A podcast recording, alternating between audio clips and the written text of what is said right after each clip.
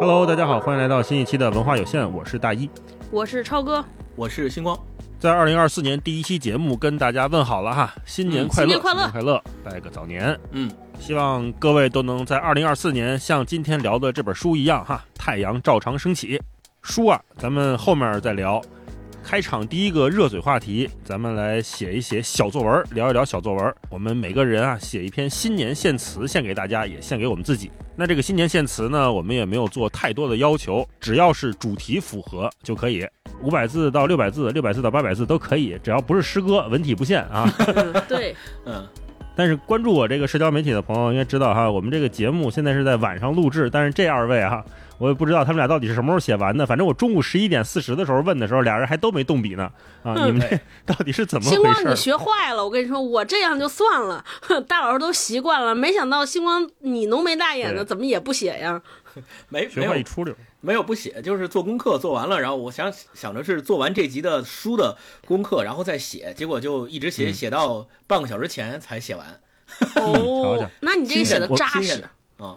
充分。其实这一期节目有点像是两集拼一集。一般我们要是说有一特别策划，比如写个小作文，可能一期就聊完了。嗯，呃，但是今天还有本书啊，就是这个诺奖作者海明威在一百年前写的《太阳照常升起》。选这本书是想有个好彩头哈。像去年年底那一期，二零二三年最后一期，我们聊的是尘埃落定哈，希望大家都能在年底嘛有一个落听的感觉。那今年开年年初第一期，我们说也是一个自然现象哈，同样都是自然现象。今年就是太阳照常升起。聊海明威的《太阳照常升起》呢，其实有很多点元素可以聊，比如说他的这个什么冰山理论啦，嗯，比如说他这一百年前写作的背景，然后包括他当时以海明威为代表的这个写作的这些作家，他们对迷惘一代或者说这个垮掉一代的描述。对，和我们今天的丧到底有什么区别？有什么相同和不同？海明威在诺奖评奖词这么说：他啊，说他的力量、风格和对现代叙事技巧的无畏探索，以及他对当代人的精神影响，表扬他这个。聊一聊海明威，聊一聊太阳照常升起，其实是一个很不错的选择哈。也希望大家能跟我们一起对感受到力量。最后再聊聊对二零二四年的期待，也欢迎大家在评论区跟我们多多互动互动哈。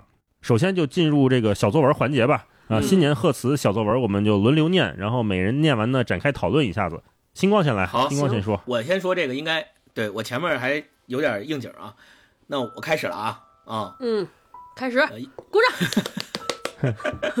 嗯，也许你刚刚走出家门，戴好耳机，掏出手机，习惯性打开常听的某个音频平台，看到提示有个 logo，主色调为黄色，每周二固定早七点的播客节目《文化有限》上新了。你看了一眼标题，发现今天要一起读的竟然是海明威的《太阳照常升起》。虽然没读过这本书，但书名却让你想起了曾经读《老人与海》的感受。那句“一个人可以被消灭，但绝不能被打败”，深刻激励过你。所以，在这个周二的早晨，先要祝福你新年快乐，唯愿你在这一年里，不论潮起潮落，都不被打败，每天太阳照常升起，万事尽皆顺意。这期节目是二零二四年的第一期。如果从二零一九年十月第一期算起，这期节目已经是第两百一十一期了。走过了四年多的时光，收获远大于付出，快乐也远超忙碌。在电波或网络流量流动的一端，我总能感受到我们仨的这个学习小组被很多人喜欢着、支持着、爱着。这是支撑我们继续认真把这个小组办好的最大动力。谢谢大家！在这四年中，我自己也获得了持续的成长。不仅学会了剪辑，而且从一个拙劣的表达者渐渐有了一些进步，也在我最好的朋友和搭档大一和超哥身上学会了细致和自洽。我们三个人里，我年龄最小，所以我曾经听到过不止一位听友说，在我们仨里，我就像一个在不断成长中的少年，和所有人一起学习进步，甚至有一些养成系的感觉。我深以为然，并且很引拽这件事。感谢大一和超哥的包容和照顾，我获益良多。呃，上帝的安排如此奇妙，我也是通过做播客才认识了温温，也就是我的老婆，并且在刚刚过去的二零二三年许下庄严承诺，走入了婚姻。我肩上也多了丈夫这个角色，我希望我能在这个角色的考试中取得优秀的评价，我会为此一直努力。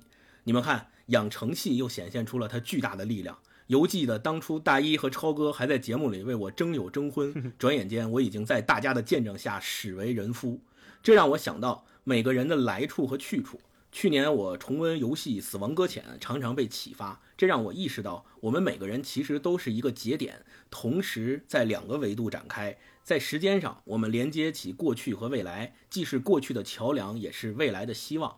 我的姥姥、姥爷、爷爷奶奶都已经去世了，对我来说，他们那一代人通过血脉传承到我，我是连接这个过去的桥梁。我现在也有机会可以选择继续传递，向着去处走，成为未来的希望。线性流动的时间线，我是其中不可或缺的一个点，一个小小的点。那在空间上，我们也是一个节点，横向伸展，组成了一张或密或疏的网。我们依靠彼此间的认同和连接，才得以度过漫长的一生。我想，亲身经历过三年特色管理的人，一定深有体会。我希望新的二零二四年，不论我们对前景的预期是喜是悲，都能继续借由这个叫文化有限的学习小组，彼此确认、彼此连接、彼此认同或者不认同，然后在偶然相遇的时刻认出对方，说一句“原来你也在这里”。我们所盼望的一切都已经在来路上了。好，写完了。哎 哎呀，鼓掌哎呀，我都有点眼泪在眼眶里打哎转。呀，这终于养成了是吧？养成了开心。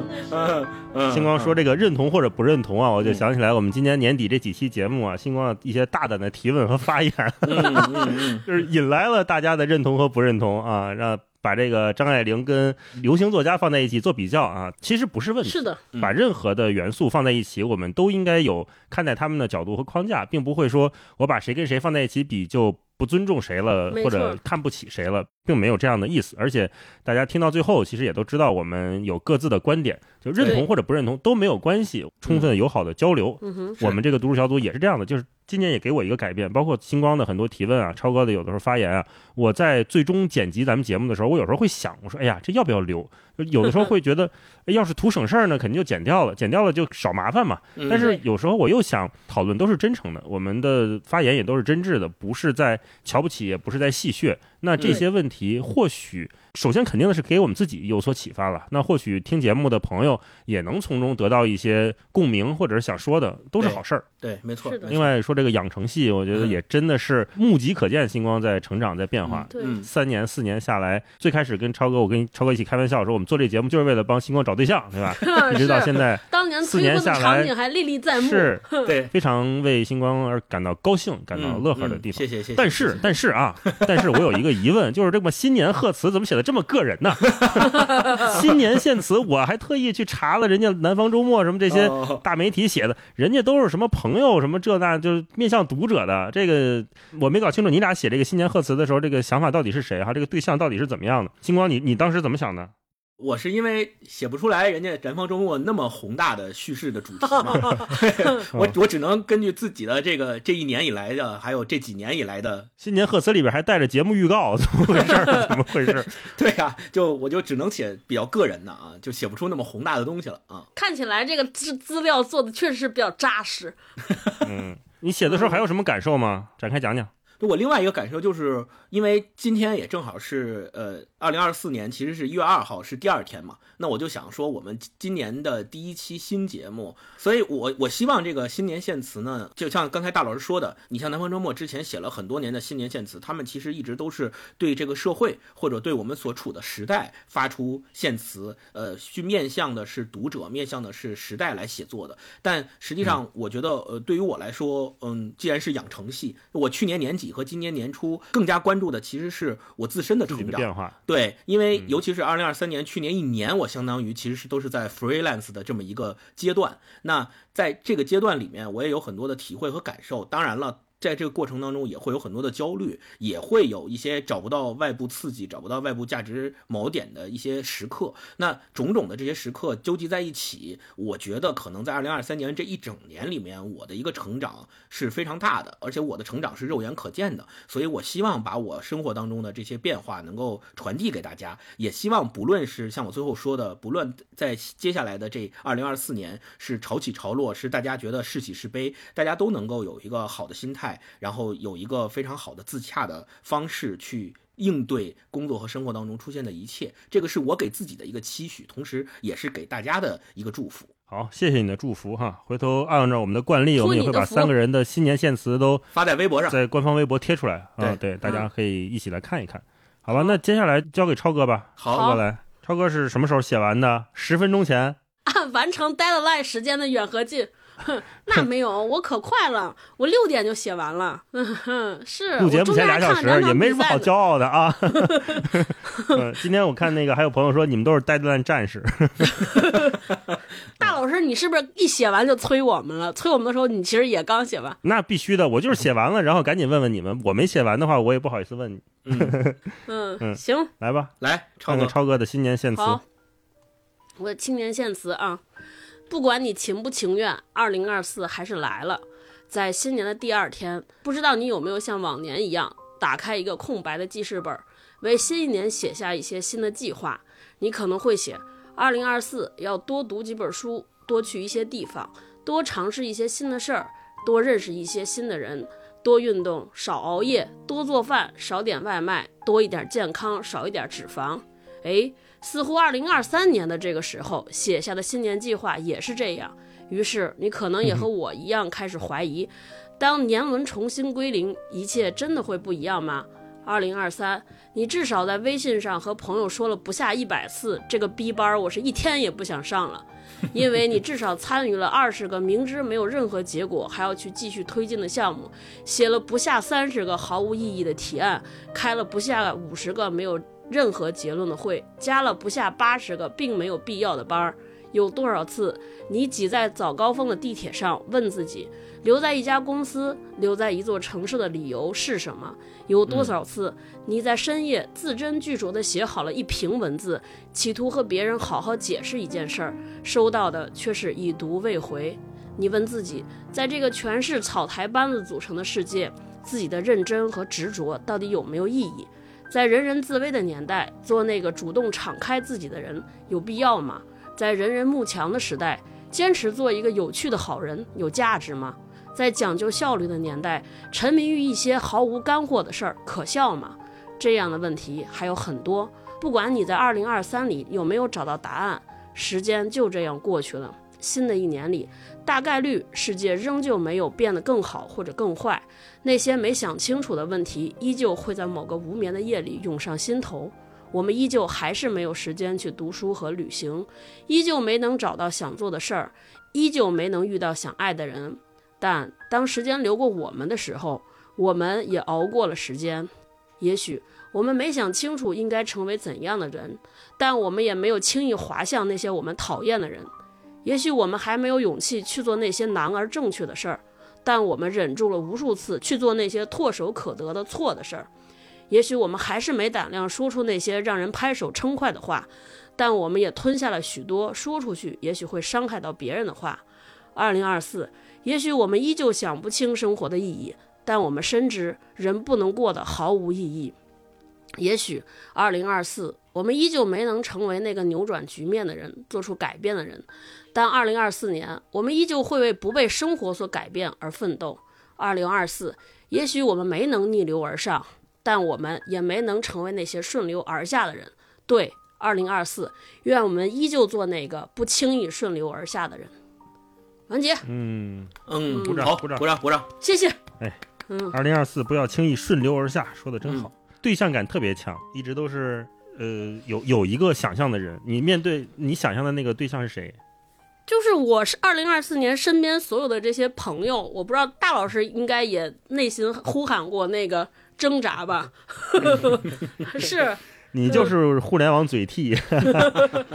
是，就我我我无数次看到身边的人都是这样，然后我觉得我们大家都是这样，就每年新一年立了很多 flag，写下了很多宏大的愿望。等到十二月回看的时候，哎呀，好像这些想做的事儿也没有做成，于是就是会夹杂了一些懊悔，甚至有的时候觉得，哎呀，好像这一年又白过了。就是我录咱们节目的前一个小时，还在和一个朋友有这样的谈话，他说我回看我二零二三年推进了那么多项目，没有一件做成。所以我就觉得好挫败呀，对，嗯，就特别遗憾。但是我觉得我们有的时候可能呃往回看一看，就是我们其实虽然有有有些想做的事儿没有做成，但其实我们还是拒绝了很多明知可以做，但是就是做了就会错的那些事儿。我觉得我们以前可能时间节点好的时候，在往前突飞猛进的时候，就这些小事儿我们根本不愿意看。对你都觉得这都是个害，这这有什么可说的，对吧？感觉做人的是这是个底线。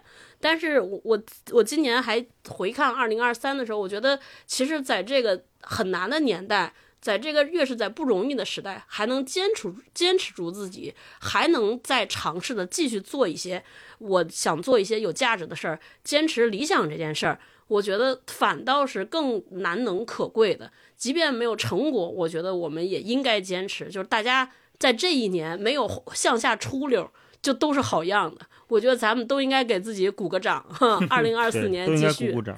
是是是是超哥说这个让我特别有感触，就是尤其是在这种比较慌乱的时候，选择不做什么似乎更重要。没错没错，因为目及可见的选择是变少的，选择这个又也包括增量的，也包括不出溜的，就是嗯，一方面是你往上走，一方面是你不要往下掉嘛，对吧？那往上走的机会现在是越来越少，所剩的机会不多，只有让你往下掉了。嗯，如何能坚持住自己不往下掉，不往下出溜？这可能是接下来我们。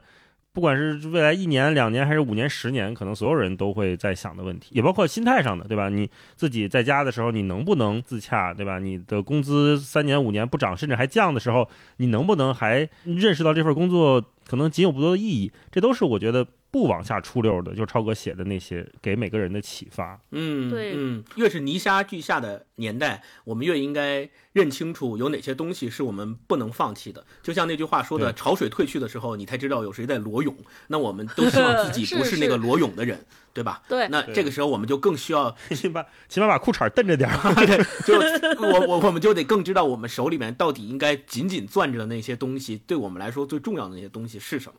我觉得这个是考验我们的一个一个点。说到这儿，我也特别感谢一下，就是咱们节目这一年来听我们节目的听友。我我那天看小宇宙发的那个二零二三年年度报告，我看大概有好多人，大概有七千多人是听我们收听的时间超过了一百小时，好像还有五六百位听友是七期节目都听，一期不落。对，我特别感谢大家，就是呃。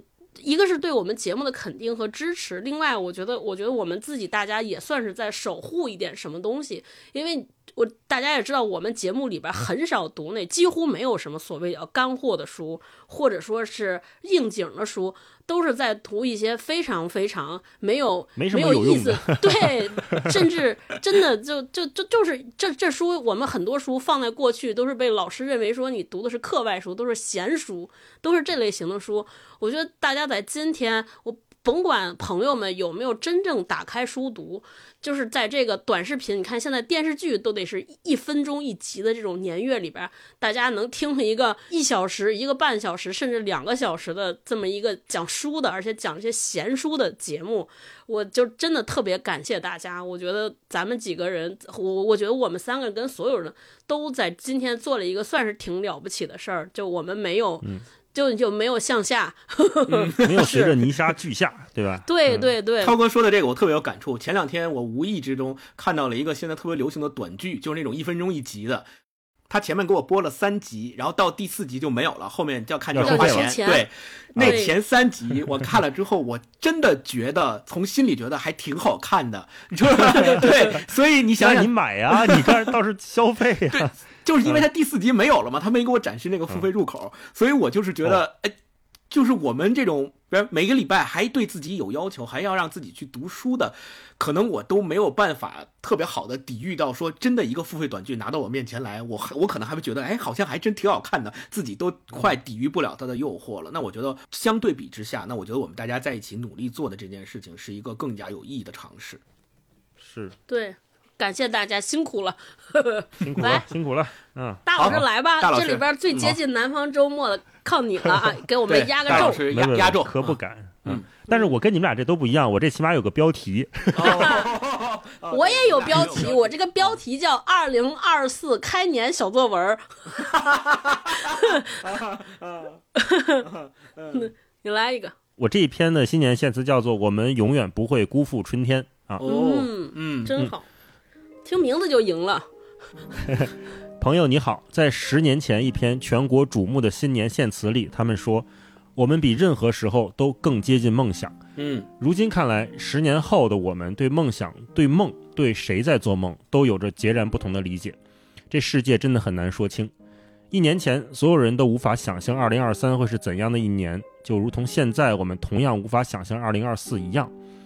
当我们不再计算着绿码到期的日子，当我们不再困于家门、小区和城市，当我们不再因为看到白色而恐惧，我们以为世界会再度打开，我们也可以重新与他人连接。但事实复杂的多。嗯，二零二三，我们经历了大流行病的减轻。世卫组织在年初宣布，新冠肺炎不再是国际关注的突发公共卫生事件了。我们目睹了在全球各地发生的冲突、政变和战争。俄乌战争、巴以冲突、苏丹政变占据了各大媒体的头条。土耳其、叙利亚地震、飓风、阿富汗寒潮席卷着这个世界。我们会因为远方的哭声产生截然不同的立场。也会有太多人认为你持有怎样的观点，你就是怎样的人。嗯，我们在大量的信息中得到片段，失去真相；我们也在众多的声音里听见观点，迷失自己。我们很难说清这一年世界发生了什么。这是我们这一代人必须面对的困境。我们注定生活在一个重新理解真实、接受真相不再存在的时代。每个人有自己呈现真实的手段，每个人也有自己选择真相的自由。技术带来平权，同时也制造混乱。与它相比，人心相当脆弱不堪。有人会把2023年的冲突叫做短视频战争。不同阵营的士官发来前线或真或假、或左或右的信息，这些铺天盖地的消息让统一的官方口径变得更加苍白无力。镜头前每一个人、每一个表情，讲述着属于他们的立场和故事。我们拥有了无数的碎片，却拼不起一张完整的图画。也失去了理解世界的意愿和能力，我们很难说清该如何理解这个时代。这一年，AI 突飞猛进，让人怀疑世界的起点是不是在我们有生之年变得可见。怀疑里带着期待，也带着不安。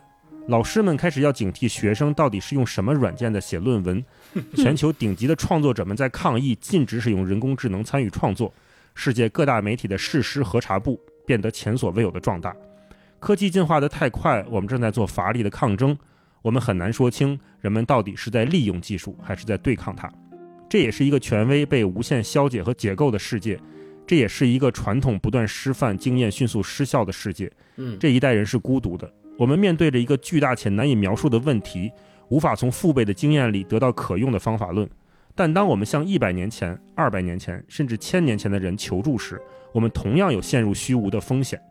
好在，尽管这个世界破破烂烂，还有人在缝缝补补，有人在为陌生人的苦难奔走，有人在为世界的不公发声，有人在做备受尊敬的创作，有人在为孩子们的未来深思熟虑，也有人为新生命的诞生鼓舞欢心。我们拥有漫长的共鸣，偶尔想要发疯，想要重启，不做玩偶。我们能感到在黑暗里原子弹在眼前爆炸的震撼和威胁。有时候，我们会觉得世界上只有最后一点生还的可能。但依然会被过往重逢的真挚所感动。我们会遇到想探索宇宙的怪人，但还是会被绚丽的、有趣的超级英雄所感染。我们会被无解的生活和真相所迷惑，也会看到不远处造起巨浪的我辈中人。德国哲学家凯撒说：“你怎样，就有怎样的时代。你是积极的，时代就积极；你是消极的，时代就消极；你是勇敢的，时代就勇敢；你是懦弱的，时代就懦弱。”对。虽然我们有那么多的说不清、看不明，可还是有人在承担着这代人的使命，困于时代，也来于时代。每个人都是当今的表达者、记录者、变革者。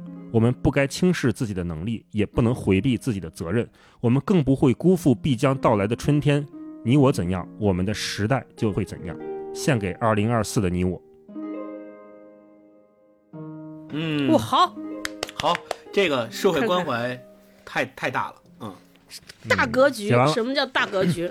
格局打开，充分的打开，给我们这个节目上了个价值，给我们这个写 对，终于从自己的小情小爱变升华到了国际这个形式。嗯，对，人类命运。写的时候，我在想，肯定要总结一下去年嘛，总结一下二零二三，就是世界上发生了哪些大事情，然后对我们有些改变。那这些改变，我希望我们能从远方的事件中也得到真实的感情，而不是简单的去吵架。是的。所以很多事情我就写进去了，而且我觉得这一年对我来说蛮重要的一个就是科技的突飞猛进。这种突飞猛进它带来了很很大的便利哈，当然，但是同时也带来了这一代人要永远跟他相处和撕扯的问题。就比如说，是的，呃，关于真相，关于事实，那关于权威的示范。我那天还跟一个朋友聊，我就说，未来的老师和家长可能会变得纯粹的功能化，或者变得越来越不重要。你作为一个孩子家长，或者你作为一个老师，你永远不可能比 Chat GPT 知道的多。是的，嗯是的，下一代小孩成长起来，比如说星光的孩子成长起来，他可能就是一个伴有人工智能的时代，就是他永远会知道，我问这个 Chat GPT 叔叔，他肯定比我爸、比我妈知道的多，他能回答的更准确，他可能回答的还更有趣、更有耐心，永远不会烦我，永远不会凶我。那这一代人成长起来，他们面面临的，他们伴他们成长起来的信息和环境和我们是完全截然不同的。对嗯这一代人他们如何看待世界，他们如何创造世界，这是很难很难想象的。就它给我们带来很大的挑战和变化，也给下一代人带来很大的挑战和变化。就像你即便说像有些 KOL 科技领袖，他们说暂停开发，但是所谓的暂停开发，你也只能暂停几个月，暂暂停一年半载的。就这个时代的浪潮，你挡也是挡不住的。对你阻挡不住这个浪潮的终将到来。嗯，对，它只是时间问题，嗯，它不是是否问题。不管是从去年的二零二三年到今年的二零二四年，这都是一个我觉得在世界范围内对每个人都重要的事情。没错，嗯另外，我我本来写着写着，我发现怎么写的越来越消极，后来我说得往前转一转，所以我就想到了我今年看到的很多的优秀的文艺作品，这些文艺作品给了我很大的希望，就是我在那一段里面。回头贴出来吧，大家可能能看到，就是其实里面每一句都是一个我很喜欢的文艺作品。嗯，这些创作者，他们让我感到尊敬，感到我被尊敬，我也会尊敬他们。就是他们在这个破破烂烂的世界里面，还在尽心尽力的创作。他们的创作是这种思考，是起码目及之处的 AI 这些科技、人工智能，或者说做不到的。想去迅速搞钱的这一波人，他们不会去这么做的东西。在这里面有很多看不清、道不明，但是会像今天聊的这本书一样，就太阳照常升起。我也相信人类总会是有希望的，就春天也总会来的。嗯，我们不辜负春天，春天也一定不会辜负我们。嗯对这是我我的一些想法。是是是，我我特别喜欢最后引用书里边那些话，就如果我们勇敢，时代就勇敢，确实是这样。就是我们老在说，就是你今年遇到任何一个人，大家都说啊，我太难了，我真的太难了。我那天跟我一个朋友回看，我说我疫情期间特别特别感动的是，当时那么难，然后我们家门口那些小卖店的人不让进堂食，大家把食堂里的东西打出来放在外边摆摊儿。然后做成外卖，连我们家旁边海底捞的人都把自己那个之前的那些水果啊拿出来，都切成小盒卖果切。我觉得那个时候就就真的特别好的明显的体现了这句话，就当我们勇敢，这个时代才会勇敢。我们老说大环境，大环境其实就是由我们这个每个单独的人构成的。对，所以我觉得我们不能够轻易把这个领地让给其他的人。我觉得我们还是要做一些挣扎。call back 我刚才写的那个，就至少我觉得我们也不能做一个轻易做一个妥协和顺流而下的人，哪怕得、得争一争。得试一试，得看一看，所以我再次希望二零二四年，即便再不容易，我觉得我们也不能轻易放弃理想，轻易不能妥协。对，如果有想做的事情，还是要坚持去做，无论再难都可以做。因为很多事情，如果你不做，别人做了，很可能这个世界就会变成你不喜欢的人创造的那样。嗯，我觉得这个就是大老师说那段话给我特别大的鼓励。就我们不能含糊，不能把责任推给别人，要从我自我自我做起，哼，有自我要求。对对 嗯，就是越是在时局或者越是在环境不好的时候，我们越应该去克制，不要让自己变得堕落、变得颓废。因为一旦嗯这个时局和环境有了好转以后，你再回看，如果你那个时候被迫堕落或者被迫颓废了，你会非常非常后悔的，因为它影响的是你自己，而对本身这个环境并没有起到多么大的正面作用，而你接收到了所有的负面影响。是好是，，三个人的这个新年献词环节就跟大家聊到这里，然后嗯献丑了啊！也也希望大家如果是有对新年的新的想法，二零二四年的祝福和祝愿，或者你你也有想法写一篇新年贺词的话，我特别希望大家能写出来，然后贴在评论区里面，对大家一起共勉，一起来创造希望，一起来迎接春天，是是是，今天是一个很让人欢欣鼓舞的事情，共创一些事情。对对。正式进入今天这本书《太阳照常升起》。嗯，先请超哥给我们介绍介绍《太阳照常升起》讲了什么故事啊？我先打开我的笔记本，哇，刚才还沉浸在 抒情、抒情的环境当中，现在突然进入干货时节，转化一下。《太阳照常升起》这是一部长篇小说，可能会有人好奇说，这部小说和姜文导演拍的那部电影有没有什么关系啊？没有任何关系，只是名儿一样。我特意去查了，跟九十让那个曲儿也没有关系啊，只是名儿一样。对，是是是，真的就是单纯是名儿一样。这部小说的故事背景发生在二十世纪二十年代，也就是一战刚刚结束后的欧洲。就一句话概括他的书的内容，就是一些朋友们在欧洲展开了一场假期的度假旅行。旅行团啊，有哪些人呢？首先，他包括我，就是主人公，就第一人称主人公，他叫杰克巴恩斯，他是一个参加过一战的美国人，美国青年。大概就二十啷当岁，一战完了之后，他就旅居法国。对，后来为什么他们旅居法国？待会儿可能星光也会讲到。反正就是旅居法国，靠着给老家写一些这个快讯，这欧洲的见闻，靠着写这些短的豆腐块文章来为生。对对对。然后其他三男一女呢，都是巴恩斯在巴黎结交的朋友。呃，这里边这个一位女性呢，就是是这部小说的女主人公，叫。伯莱特·阿什莱夫人，说这个人是一个正处于离婚边缘的。这么一位也是一个年轻的女士，很有魅力，然后赢得了很多人的爱慕。那一女四男有一个奇这个关系有一些奇妙的连接。第一呢，这五个人他们分成了两个阵营，就是这两个阵营分别是参加过一战的和没有参加过一战的。就男主人公我还有阿什利，还有阿什利的那两，还有我的另外两位朋友，他们都是以各种形式参加过一战。比如说阿什利夫人，她当时在一战战场上是一名护士，呃，也照看过我，而且她的爱人在一战里边当时遇难了，所以他因为一。最爱的人、心爱的人战死沙场，所以他回来就随随便便找了一个不爱的人结了婚，呃，婚姻也不是很幸福。那我呢？我我我这个主人公在一战里边也受了很重的伤，致使我的这个一部分男性的功能失去了，所以我从此之后就变成了一个没法和女性进行这个欢愉的 性生活的这么一位男性。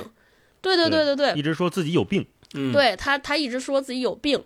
对，然后剩下这些人呢，有些是去一战战场上经商找机会，还有一些呢是间接的在一战快完结的尾声，呃，出于不知道是什么样的原因，就是反正是从战战场上走过一圈，他们是一个阵型。另一位男主人公叫科恩，这是一位犹太人，他虽然和这些人在一起，但是好像这些所有其他人都不喜欢他。这个一女四男的组合里边，除了一位我的好朋友以外，其他这三位男性都对这个阿什莱夫人产生过或多或少的情感的纠葛啊。有些是，比如说我跟阿什莱夫人呢是互相喜欢，有点像这个 soul mate，但是因为现实的原因，我们确实无法在一起，就属于叫爱而不能。还有一些呢是属于爱而不得，对我爱他，但是这个阿什莱夫人根本也不爱我，呃，就大概是这样，就产生了一些，就他们的关系是这样的。然后整个这个故事呢分成三部分，也就是小说分成三章。就第一章呢写的是啊，我们他们在巴黎的一些生活，主要是讲这些人是怎么认识的，这些他们就属于叫知识分子吧，当时在巴黎社会的中产也好，或者知识分子也好，他们每天的生活就是就是喝酒。呃，参加舞会，啊，好像也不用工作，呃，非常令我羡慕。对，对他们每天出入的地方不是卖酒的咖啡馆，就是单纯的酒馆啊。这是他们在第一章写的，就这些人是怎么结识的。基因动了是吧？是我看的时候就是天天的想喝酒。然后第二部分讲了他们一起组团儿。去西班牙参加了一个狂欢节，这个狂欢节现在还有啊，就是著名的疯牛节，就是为期七天，大家都主要看斗牛。在这七天里边，然后就是这个众人都爱慕的阿什利夫人，还突然间莫名爱上了一个斗牛士，和一位斗牛士展开了一些奇妙的旅。就是爱情旅程，对，最后第三章呢，讲这些热闹的奔牛节结束了，这些来的朋友就地四散，大家各回各家，各找各妈，对，就大概是这么一个故事情节。就听我的介绍就知道，这部小说它没有什么特别激烈的就故事走向，嗯啊，没有很强的情节性，而且由于海明威特殊的写法，所以大家看的时候就觉得哇，这个特别像一个旅行日记，而且是那种非常非常。信息强的旅行日记，没有描述，没有背景信息，每天就写这些人吃了什么，说了什么，干了什么，就这些事儿啊。嗯所以就流水账就很在那个年代，很多人就认不认为这是一本小说，就觉得干嘛呢？说甚至有人认为说海明威根本不是写小说的作家，还是个记者，是在用记者写、哦写新闻报道的方式在写小说。记录，对对对，所以大家读起来应应该，如果是你之前没有读过海明威的作品，就是一打开就会发现，哇，就确实是有一种很新的阅读体验。对对，很有风格，这是第一个。第二个，我稍微给大家介绍一下，说海明威为什么会这么写啊？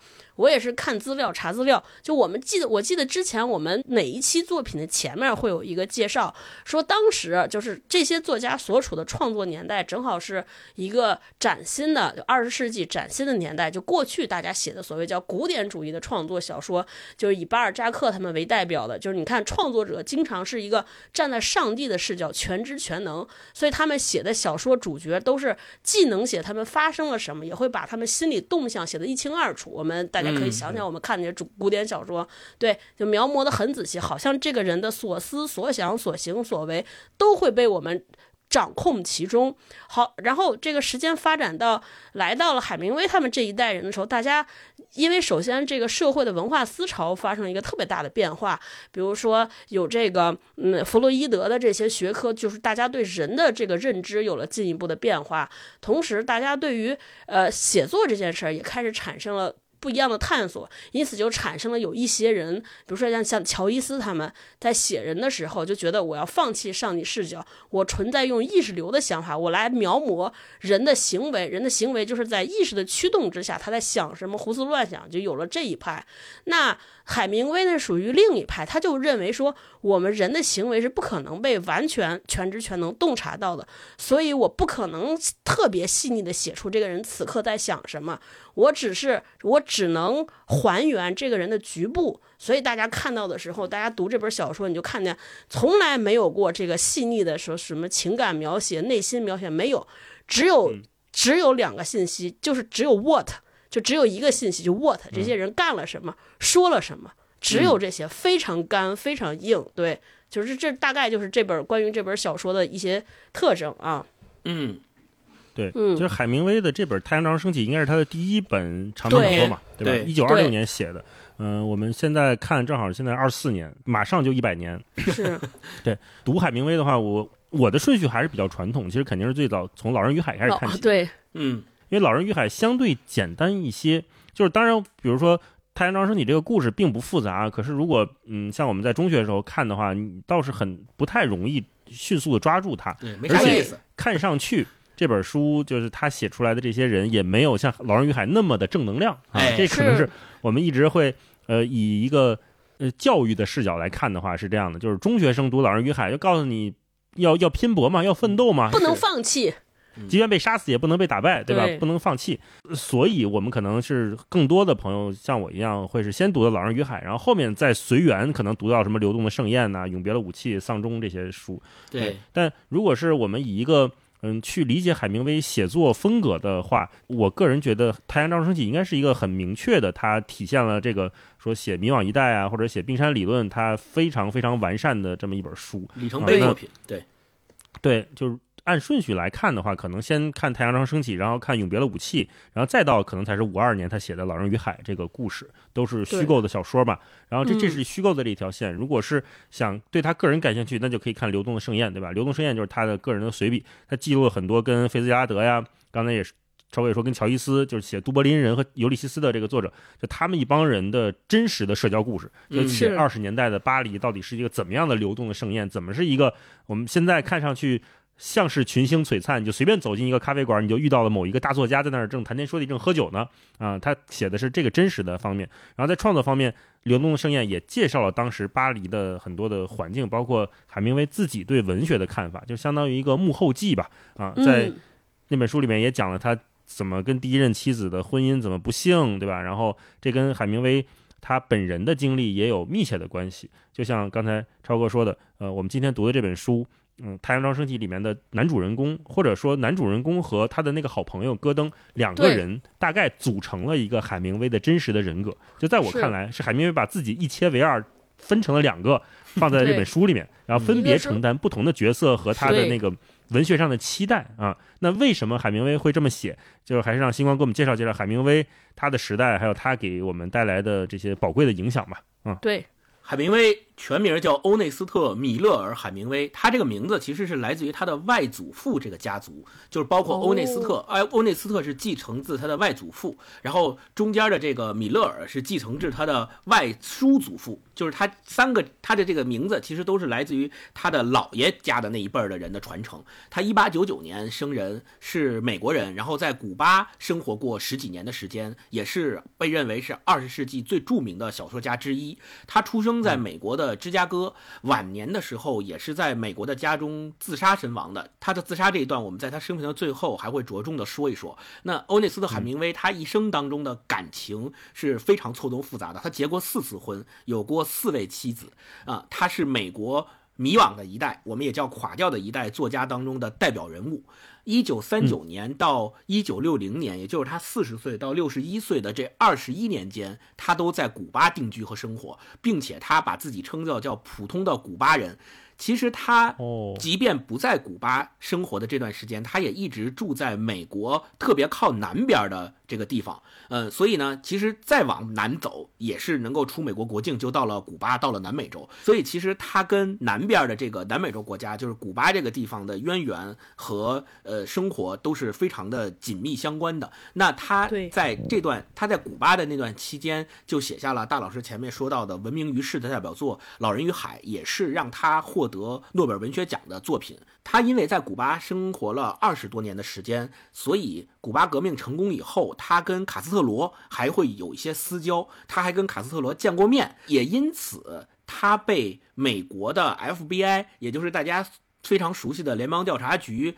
监 视过很多年，对，但联邦调查局一直认为他有这个间谍的嫌疑，所以派很多这个窃听啊和很多这个特工啊，就是跟着他，所以这个也是后来被认为导致他自杀的一个原因之一，就是他在这个窃听和特工的这种监视之下，生活受到了影响和打扰，他受不了嘛啊，并且他自己其实也一直是有这个酗酒的毛病。我们在今天读的这本《太阳照常升起》里面也能看到，他们不断的在描写，不管在巴黎还是在西班牙，跟他的那些朋友流连各种咖啡馆，流连各种酒吧，在不断的喝酒，然后每天都喝得醉醺醺的，对吧？说醉话，然后甚至于互相之间、朋友之间还斗殴，就这种事情，其实可以认为是海明威一生当中的很多时刻的真实写照。就他自己也是这样的，他自己也经常喝酒，而且借酒浇愁，呃，很多时候用酒精来麻痹自己。海明威的妈妈其实是一个女低音歌唱家，也曾经从事过音乐教学和训练。她特别希望自己的儿子，也就是海明威，能够在音乐上有所发展。但是很遗憾的是，海明威的性格特别像他的爸爸。他爸爸是一个内科医生，但是特别喜欢收集这个硬币和集邮，而且是一个标本制作家。标本是制作什么标本呢？就是那些动物标本。所以他爸爸特别喜欢打猎，所以从小海明威就也喜欢上了打猎这些运动。对他后来有一段时间专门在非洲肯尼亚呀、这埃塞俄比亚呀，在大草原上面去打那些动物，大象啊、狮子呀，他都真真实的去打猎过。所以这个也是，呃，后来我们一直认为海明威给我们的一个形象就是硬汉。他在他的很多文学作品里面也。塑造了很多硬汉的人物形象的一个原因所在。他本身呢是一个看起来年，尤其是年轻的时候非常魁梧，身材非常健壮，有肌肉块的这么一个男性。所以他在他的书里面也描述和塑造过很多类似于他自己的这种男性形象。所以我们前面说《太阳照常升起》里面科恩和这个杰克巴恩斯这两个形象，实际上是从他自己身上拆出来的。他高中毕业以后呢，没有去上大学。而是开始去当记者，正式开始他的写作生涯。他在美国的呃《堪城星报》工作了半年，虽然只工作了半年，但是这半年对他的写作生涯影响非常重要。为什么？因为《堪城星报》当时有一个写作的原则，就是说用简洁的句子，用短的段落做文章的开头，用强有力的英语，思想正面，就这些宗旨养成了海明威写作的特点，以至于他后来在写小说的时候，也用这样的风格，也沿袭这样的风格去写他的作品，就是我们现在所说的冰山理论，八分之一露在外面，八分之七在冰面以下，需要我们自己去去需要我们自己去感受，去去摸索他到底想写什么，他的主线到底在哪儿。啊，海明威后来也不顾他父亲的反对，参加过这个第一次世界大战，而且他是尝试加入美国军队，想要去观察第一次世界大战到底是一个什么样的情况。所以，我们也可以想见，十八岁的海明威也是一个热血青年，他根本没有想清楚战争到底是个什么样子，他就要去参参与战争。那么战争也给了他非常大的冲击以及打击，他没有能够成功参与军队，他成为了这个救护队的一名司机，然后在后方运送伤员和运送物资。但是特别不幸的是，即使他在后方是救护队的一名司机，也后来十九岁的时候在输送补给品的时候也受伤了，然后被这个。呃，迫击炮弹击中，在他的腿上面留下了这个弹片，而且被机关枪扫中了，就这自身的受伤是非常非常严重的。于是他就退出了这个第一次世界大战，退伍了，一直在美国的一个医院去养伤。那也也因为他参加过第一次世界大战的这个经历，导致他对战争有非常非常直观和深刻的认识。所以，我们说，今天我们读《太阳照常升起》这篇文章，我们看它里面塑造的那些参与过战争的人物形象，在战争之后的生活和他们的精神状态才如此的真实，我们才知道说，哦，原来海明威他自己可能也是曾经亲身经历过那样的情绪、那样的状态，他才能够写出来、塑造出这样的人物。他在一九二一年的时候，呃，先和他的第一任妻子结婚了。后来，他们两个人就在巴黎安顿了下来，这就是我们被称为叫海明威的巴黎时刻，或者叫海明威的巴黎生涯的这么一段时间。那他在巴黎的时候，也是给报纸写这个战争报道。所以我们说，其实做记者这个身份和职业是一直贯穿了海明威的一生的。他除了写小说、写了很多脍炙人口的作品之外，一直都是以记者的身份在进行各种各样的报道，写各种各样的报道。那。我们说他写的这些小说，我们今天看可能读起来也像是新闻报道，跟这个他从 从事的这个记者的职业是非常有关联的。他自己把二十世纪二十年代他在巴黎度过的那个浪漫的青春岁月就被叫做流动的盛宴嘛，后来也写了那样的一本书。所以他自己也说，如果啊你有幸在巴黎度过了青年时代，那么无论将来你走到哪里，巴黎都会。在你心里，因为巴黎是一场流动的盛宴，这也是他非常有名的一句名言。后来，海明威一九二三年在巴黎出版的叫《三个故事和十首诗》，一九二五年出版了《在我们的时代里》。在我们的时代里这本书的出版，让他第一次登上了美国的文坛，获得了美国文坛的认可。这也第一次证明他的这种简洁的。呃，文风被美国文坛所接受，因为他当时在巴黎嘛，他出版那些书的时候，其实第一个面向的应该是欧洲的读者，而不是美国的读者。他本身是美国人，所以是我们的时代，在我们的时代里，这本书出版到美国之后，也获得了美国人的认可，于是他才陆陆续续的后面写出了一九二六年，呃，咱们今天读的这本《太阳照常升起》，然后一九呃二七年的时候，《没有女人的男人们》也出版了。他在一九二七年的时候跟他的第一任妻子离婚了，然后。跟他的第二任妻子结婚，后来他的生平我们简单说，就是三三年的时候，他曾经到非洲去亲自打猎过了大象啊、狮子啊等这些大型动物，然后一九三五年，根据他非洲的这个见闻，写了《非洲的青山》这本。散文集，其中非常有名的，大家现在也津津乐道的，呃，都知道的一篇文章就是《乞力马扎罗的雪》啊，也是他非常有名的散文，也是出自于这本散文集。后来他的身体就开始出现了很多症状，包括说这个呃眼球啊、手指啊、额头啊都被割伤过，同时也患过很多的病，包括这个肾病啊什么的，这些都出现在他的身上。那说明呢，随着他的年龄的不断增长，他也渐渐渐渐的开始有了类似于后后期他写《老人与海》的时候，可能他开始要跟自己的年龄、跟自己日益增长的这个疾病做斗争的这么一个场景啊。一九四零年，他写了《丧钟为谁而鸣》，他也曾经在西班牙专门报道过西班牙内战，除了亲身参与过第一次世界大战，他也经历过第二次世界大战。所以，我们说出生在那个时候的像海明威这样的作家，其实一战跟二战中间隔了没几年嘛，他们这两场。巨大的对世界造成巨大影响的战争，他都曾经亲历过。他在二战的时候曾经要求加入海军，但是。他没有被允许，所以他就把他自己的一艘渔船改装成为侦察船，然后在古巴的近海去进行搜索德军潜艇的工作。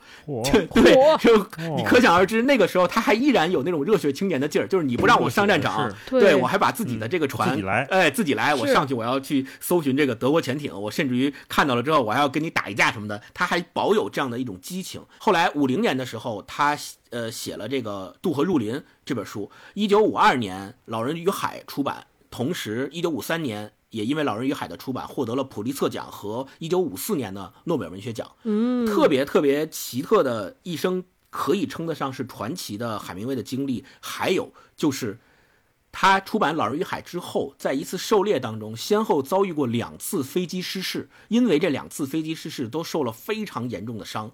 我们知道，一个人在一生当中遭受一次飞机失事都是非常小概率的事件了，但是同时两次都被海明威遇上了，那我们可以说是一个，而且这两次飞机失事只是受重伤，但是他没有去，没有死，甚至于那个时候很多美国报纸都已经发了他的讣告了。就认为他可能已经伤重不治了，但是他竟然还幸存下来了，没有死。最后，海明威的自杀是一九六一年，在他即将过六十二岁生日的三个星期之前，他在他自己的家里面用一把双管猎枪把自己打死了。那关于他的自杀，有过三种说法。第一种是说，他晚年的时候，因为前面说了身体上有很多疾病嘛，所以他一直在医院接受这治疗，同时那个年代也用了这种。叫电痉挛疗法，其实就是我们所说的这种电击疗法。就因为这种电击疗法严重破坏了他的记忆，造成了他的记忆紊乱，所以呃，造成了他精神上的一些躁郁症的状态出现，导致他最后选择了自杀。这是第一个说法。第二个说法是说，海明威之所以自杀，是因为晚年他写不出来像他年轻时候写的这些作品那么好的作品了，然后他对自己的要求又很高，所以他就陷入了绝望。他。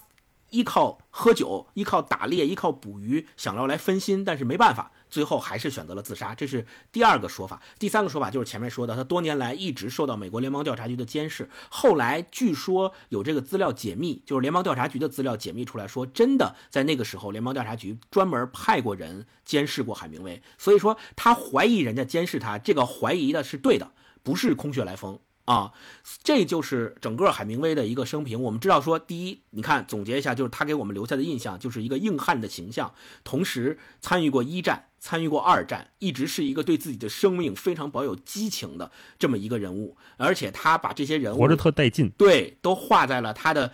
从各种小说里面画成了他笔下的各个人物形象，而且是一个非常有自己风格的这么一个作家。我们一看他的书就知道这个是海明威写的。然后他对后世的影响就是很多人都要模仿他的冰山理论的简洁写法，去故意的写。故意的写的像海明威，哈，所以这个就是整个海明威对我们说那个年代，尤其是他生活的年代是咆哮的二十年代。我们其实在讲这个呃菲斯杰拉德那期节目的时候，专门重点介绍过什么是咆哮的二十年代，以及那个年代对那些作家的作品的影响啊。所以大家可以对比着看，而且他跟菲茨杰拉德是在现实生活当中真正认识的，两个人一度是非常好的朋友，互相给对方看手稿的那种好朋友。是刚才从星光这个介绍的生平里面，一是按时间顺序可以理解海明威，另外也可以从他的业余爱好里面去理解他的一生和写作。你看刚才星光说这个业余爱好里面有几个嘛？呃，打猎、狩猎，对吧？狩猎其实也包括钓鱼。嗯，然后他其实还是一个拳击的业余的拳击拳手。是是，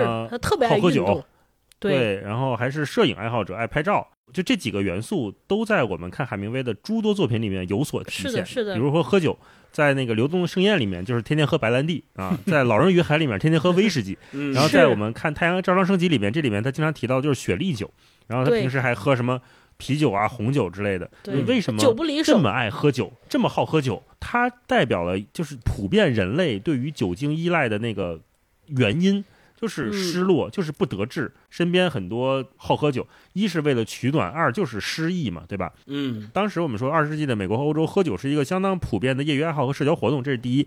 第二就是咱们的传统谚语就是“酒后吐真言，酒后说真话”。对，往往这些人，就这些角色，在海明威写的笔下，往往是酒后的那个胡乱的状态才是最真实的。对，嗯，这本书里面那个迈克尔·坎贝尔，伯莱特的未婚夫，一直在喝醉。那我们也可以，他一直在说真话，一直他在讲的是他内心所想，他的那个内心焦虑。是第三，海明威大量作品里面提到喝酒，除了他的个人喜好以外，更重要的就是来表现这些人用喝酒来逃避生活。垮掉一代或者迷惘一代是密切相关的。然后钓鱼也是一个很有趣的业余爱好。太阳照常升起里面有钓鱼，那老人与海就更不用说了，对吧？还有大河两岸，就是水深之巅捕鱼，都是提到了钓鱼，对。嗯那个《老人与海》讲的是挑战，就钓鱼对他来说是一个挑战，是一个战争，是一个战斗，对吧？那《太阳照常升起》里面知道钓鱼是为数不多的让人觉得平静的时刻，是是为数不多的主人公这个巴恩斯难得面对自己内心的那个状态。所以嗯钓鱼这件事情对于海明威来说，你也可以理解，它是既带来激情，同时也带来平静。嗯嗯，还有就是拳击，刚才没说，但是拳击也是一个很重要的意向。海明威本身他是个业余拳击手，然后在巴黎，当时他还参加过各种的健身俱乐部和比赛。科恩一开始他就是一个拳击手，第一个出场就是拳击手，我们会误以为他是男主角，对吧？是是是尤其看第一章的时候，嗯嗯，那为什么是拳击？那拳击本身它是一个对抗性特别强的运动，它也是一个我们在那个舞台上可以看到，就是大概率就是偏传统男性气质比较浓的那种特别激烈竞争的，在海明威那个时代啊，是是这样的一个运动。对，对，对，最终你一定要击倒对方嗯，它是一个胜负欲非常强的。对他们来说，我要把你干倒在地上面，才是我作为一个拳击手赢得比赛的最终的结果。我的追求，这是嗯胜负。另外一方面，在拳击舞拳击台上面，那就是坚毅和真实嘛。就海明威他为什么打拳？他那他的文字也是拳拳到肉的。嗯。一，切都暴露在对方面前，这是拳击带给他，还带给他的文字的一种非常独特的感受。我想，如果海明威不练拳击，他也许写东西也不会这么直来直去，这么像打到我们脸上一样，让我们去看这些文字，没错没错，对嗯我忘了是谁说过，就是形容海明威说海明威不是一个天才型作家，和乔伊斯这些人相比，就他的不是天才型体现在哪儿？说你看乔伊斯这些人就可以，甚至可以足不出户，坐在家里靠想象就能构筑特别好的作品。说海明威不行，他必须是体验生活，他必须得有生活灵感，他有生活，他才能回来写作。因此，就我们今天读到这个呃《太阳照常升起》，其实他写这部作品之前，真的是和他的一些好友们在欧洲结识一些跟在欧洲结识的一些朋友们，真的去西班牙过过这个疯牛节，对，而且都是相同的配置，男女人数都一样，就去了一趟。回来之后，他就开始动笔写作。写完之后，那些朋友们都就是身身边熟识的人，大家一对照说啊，那我知道是谁是谁了，这里边写的 谁是谁。对，据说就因为这本书出版了。对，据说这本书出版了之后，海明威失去了很多朋友。嗯，嗯照一个作家这么去写，他能写出几本书，就是更让我们觉得珍惜，对吧？那一个人的精力就是有限的，一个人能得罪的朋友也有限，对吧？你 写写着写着就都没了，没得写了，对吧？嗯，对，菲兹杰拉德也是跟海明威同时代的人，那受过海明威影响作家也很多，我们也聊过的塞林格，对吧？他的《九故事》嗯麦田守望者》都被认为是典型的受到过海明威影响的作品，里边嗯这个孤独、反叛，对吧？对战争的影响，我们也读过那个《九故事》，最后这个士兵自杀了嘛？是，嗯塞林格也是写的很多是隐藏在那个冰山之下的，我们猜测说这个士兵到底经历了什么，他就他就不说嘛，对吧？他就是嗯默默的走回房间，坐在床上，然后嘣一枪自杀掉了。啊嗯，，那给我们感觉就是一些非常猝不及防的。当当然，还有一个我们可能通常不会在文学领域提到的一个被海明威影响的人，叫做查克·帕拉尼克。这个人啊，人名儿可能大家不是很熟悉，但是他的小说改编成的电影，几乎所有人都看过，就是《搏击俱乐部》。啊，你看，《搏击俱乐部》是他一九六二年的作品，对，非常深刻的受到了海明威这个拳击身份主题的影响，也是对呃自我的探讨，对吧？对社会的反叛。最后那个电影不是要炸大楼吗？对吧？对对我不过了，一切都给你嗯都毁掉。对，他的这个作品最后也很荒诞，就比海明威更黑暗，然后语言也非常的精炼。如果大家感兴趣的话，可以看看《搏击俱乐部》的那个原著的小说，应该也挺好玩的。嗯，嗯。对对，最后我要说一点，就是海明威他还有一个显示出他的性格特别硬的，就是他生前活着的时候，他特别特别和那些文论的批评家是水火不相容的。就是所以我说。如果海明威今天活着，他听到我们这期节目在聊他的书，可能接下来他就会骂我们，就是他他曾经。对他曾经真实的写文章骂过那些文学评论家，他说他不知道为什么这些会批评别人的人不自己写一点像样的东西给别人看呢，而老是会以寄生虫的心态写一些杂文或者是废话来批评别人。这个就是他非常典型，特别硬，就是你别来批评我，我就这么写，对吧？你爱看不看，就这个能反映出来他的一个性格。嗯嗯嗯，对，我们跟海老师说一声，我们海海老师，我们纯夸，我们这节目就是夸书。对，嗯嗯，对。那刚才我们也说哈，就海明威这几个重要的元素，这个冰山理论，那我们其实可以展开的讲一讲。呃，在你们读这本书的时候，有哪个瞬间觉得特别的冰山理论啊？有这种明显的感受？然后以及在我们读《太阳照常升起》的时候，你觉得它到底省略了什么？因为我第一次读的时候呀，我刚开始会觉得有点乱。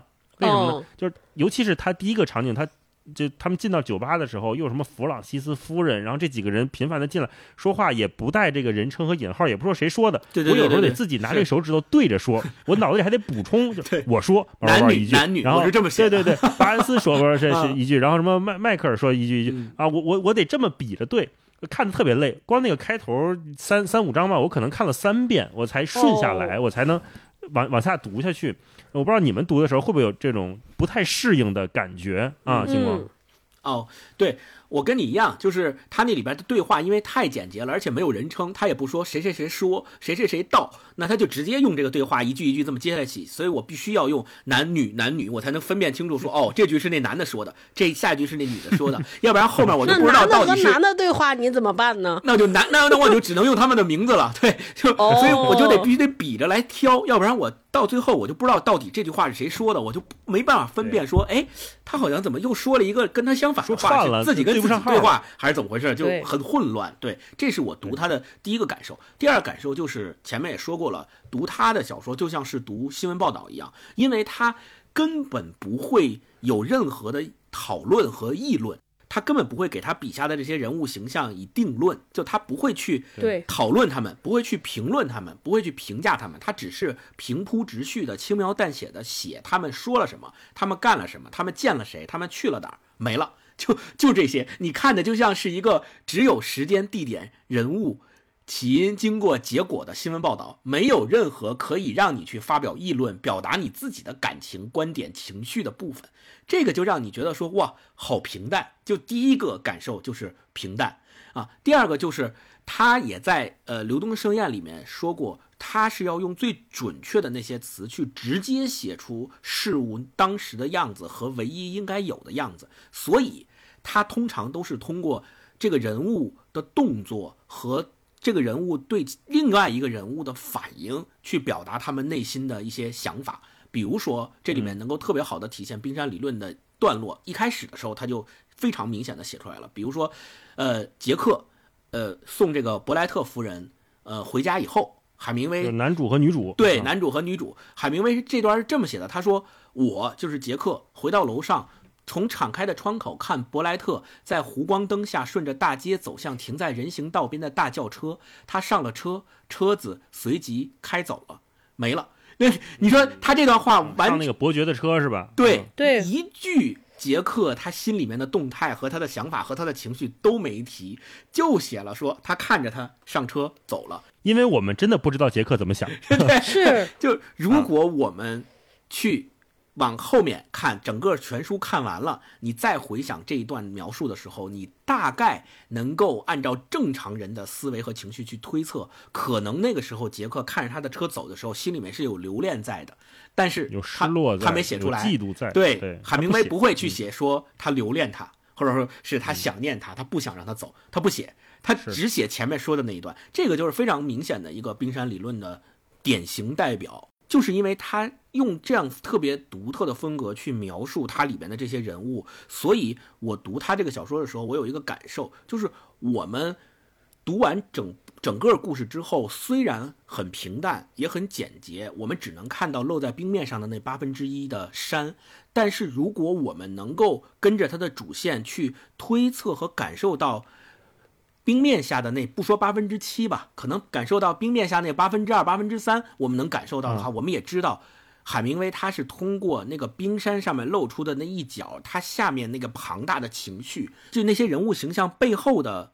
那些东西他到底是写什么？就他隐匿下来的那八分之七到底想要写什么？比如说，我我印象非常深刻的就是前面超哥也说到了，这个小说里面有两两部分对立的人，一部分就是以科恩为代表的没有参加过战争的人，一部分就是我还有伯莱特、麦克、呃比尔这些参加过战争的人。那这两部分人其实是一个非常鲜明的隐喻和非常鲜明的对比。这个对比就好像是说，科恩为什么？一直好像感觉和另外那些人格格不入，他没有办法参与到那些人的生活当中，而且那些人后来甚至于排斥他，不想让他再跟着他们一起了，对吧？说你赶紧滚吧，见鬼去吧，就经常会骂他。为什么海明威要这么写？其实我们再往下一层去挖的话，也许我们能够看出来，这个隐喻恰好是科恩这个没有参与过战争的人，在面对已经被战争所重重的伤害。已经在心里面留下重重创伤的那些人的时候，他的那种融入不进去，实际上不是科恩的错，而是战争给那些造成创伤的人心里面留下那些东西，让他们没有办法再接受一个正常的、没有受过战争创伤的人融入进他们的群体。我觉得这个是海明威想点出来的那个非常非常重要的一点，或者说就是像男主角就杰克他们这一群人啊，我觉得他们根本就不存在一个所谓的群体。就科恩一直觉得我要融入进去，我可能通过写作，我通过跟他们一块玩儿，我通过怎么着喝酒，但实际上你无法融入一个不存在的东西。其实我们再往深了说，这些经历过战争的人，他们本身就已经破碎的就只剩渣渣了。它并不是一个花瓶儿，说我把我这朵花插进去。科恩老以为你们这边是一个花瓶儿，我把我插进来，我是不是通过办一个杂志，对吧？我我我受到你们认可，我进去，或者说我我跟你们谈恋爱，我进去。对，但实际上都不是，就是这个花瓶早就已经碎的满地，只剩碎片和渣渣了。他们无能为力，你也别想。对，呃，这些人他们都是一个一个的碎片放在地上，就是任任人碾碎的状态。那你还怎么融入呢？他他其实是抱着完全不理解的状态在跟他们一起交往。对，没错，而且还还有就是海明威在这个小说里面的那个冰山理论体现的另外一个非常显著的一点，就是我们看科恩对呃伯特莱夫人的追求，对吧？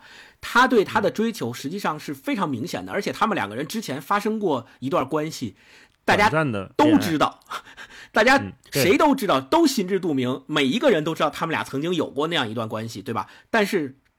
海明威从来没有用笔墨去写他们俩到底经历过什么样的关系，到底那个时候发生了什么，他从来没写。但是每一个人都知道，包括读者都知道他发生了。这个其实也是冰山理论的一个体现，就是他只告诉你说他们俩曾经有过一段，但是什么时候有的，怎么有的不知道，就那八分之七都隐藏在水面下，你自己去猜。但是这是一个非常重要的情节，这个情节对。他对这个人物整个的性格的塑造是不可或缺的，但是他用冰山理论是这么写出来了。对，超哥读的时候有什么感觉？我读海明威的时候，莫名其妙就会联想到姜文导演的电影，我不知道你们有没有这个感觉。就是我我我我特别喜欢姜文的电影，就是他的镜头语言，包括他的台词对白，也是没有铺陈。就大家想想，我们看《让子弹飞》那些，还有几成胜算？对，就是就是大家那个话都是话接着话，话赶着话，然后中间不会留切口，包括画面语言也是。大家那个经典的说，现在胜算有几成？哦，可能有三，哗，那个镜头一过，说哦，可能有三成，哗又一过，现在有几成？就是我感觉就特别酷，特别脆声。我读海明威的感觉也是，然，然后他这个冰山理论，我不知道你们有没有观察，我特别喜欢他写两个处理，一个是处理一个新人的出场，还有一个是处理人和人之间的离别。我觉得我太喜欢了，就是大家看这里边这个女主角出场，第一次我都没注意到，我说哎，这个人是哪儿来的？对，这怎么突然就突然就来了？突然就来了一个人，而且就跟大家玩的很热闹。后后来发现很多人的生活。都和他有密切相关。我给大家念一下，对对，这个女主角出场之后是怎么写的？就这本书，大概前三十页都在写刚才大老师前面说的，就我们认为就是融入不进来的那个人，那那对，大概二三十页写了他小学是怎么样，中学是什么样，他是练拳击的啊，各各种写科恩的过往，我们觉得哇，这个人物肯定很重要，结果突然间后半拉就消失了，然后这个时候出来，对，然后出来一个女性，她是在这样的说站在就是他。就这个女性的出场，就是他们一一群人晚上又去喝酒，然后呃呃，她是这样的说：站在门边的警察看着我，微微一笑。他们进来了，一群人挤眉弄眼，比比划划，七嘴八舌的往里走。灯光下满眼都是起伏的卷发以及白生生的脸和手。布莱特和他们在一起，与他们打得火热，他的样子很动人。然后就直接就开始对话了，我都忘了，我说这。布莱特到底是谁？就是大家，他不会描述他的穿着，不会描述他的身份背景，就这样硬生生的走过来了。就他很多人处理都是这样。我在想说，为什么是这样？呃，我们以前就是用我们现在常规的经验，我们会我们说啊，我们认识一个人，可能我知道他的标签儿。对吧？知道他的背景，知道他的 title 身份，所有的都知道，然后再结合他做的事情，他说的话，我们大概才能在心中对这个人是谁有一个大致的描摹。对，现在海明威的处理就是，我把一个人所有的背景信息、过往全部拿掉，大家只靠只凭他当下说的话、当下说的行动来判断他是一个什么样的人。我觉得这这个一个是艺术手法上的处理，我觉得另一方面。可能也把我们拉回到就是人和人接触的那个本身。就我们今天说啊，我们就是这个被 title 耽误了很多人，被标签框住了很多人。但是海明威把所有的标签拿掉之后，再让你看这些人，你就会发现哦。这些经历过什么的人和没有经历过战争的人，大家他们的表现是什么样的？不一样的。比如说，他们对待爱情的态度，他们对待离别的态度，他们对待人生的态度，你就会发现截然相反。就是因为这些截然相反，所以他们就是两类人，就是格格不入。你看这些参与过战争的人，他们的所有，我我看这里边描写了四次离别。所有的这些离别都非常轻描淡写，也不扭捏，没有那种哎，咱俩你再跟我玩一会儿，没有这些，大家就是轻轻的再见就走了啊。不论之前经历过多好，关系有多密切，哪怕打过，大家一起出生入死过哦，轻轻说一声再见，根本不回头就各走各的了，就非常帅。我觉得这些处理背后，你也能够窥到他们对于生活的观念的在变变化，对。所以我觉得这本小说特别适合什么人看？就假如有一些可能要学表演的人来练习怎么写人物小传，我觉得海明威这个作者是一个海明威的作品是一个非常好适合练笔的。就你就通过这些人的话语、这些人的行动、他们做的抉择，你来来来勾勒这到底是一个什么人，他经历过什么。非常非常过瘾。第二件事儿就是，可能我们会下一个话题聊到，就所谓叫迷惘的一代。我觉得迷惘的一代本身其实也是一个标签儿。这些人真的迷惘吗？我我反正我在小说里边看完，我自己对迷惘这件事儿是有不同的理解。就就这个迷惘，可能跟我们真正意义上理解的迷惘是不一样的。他们这代人可能和当时。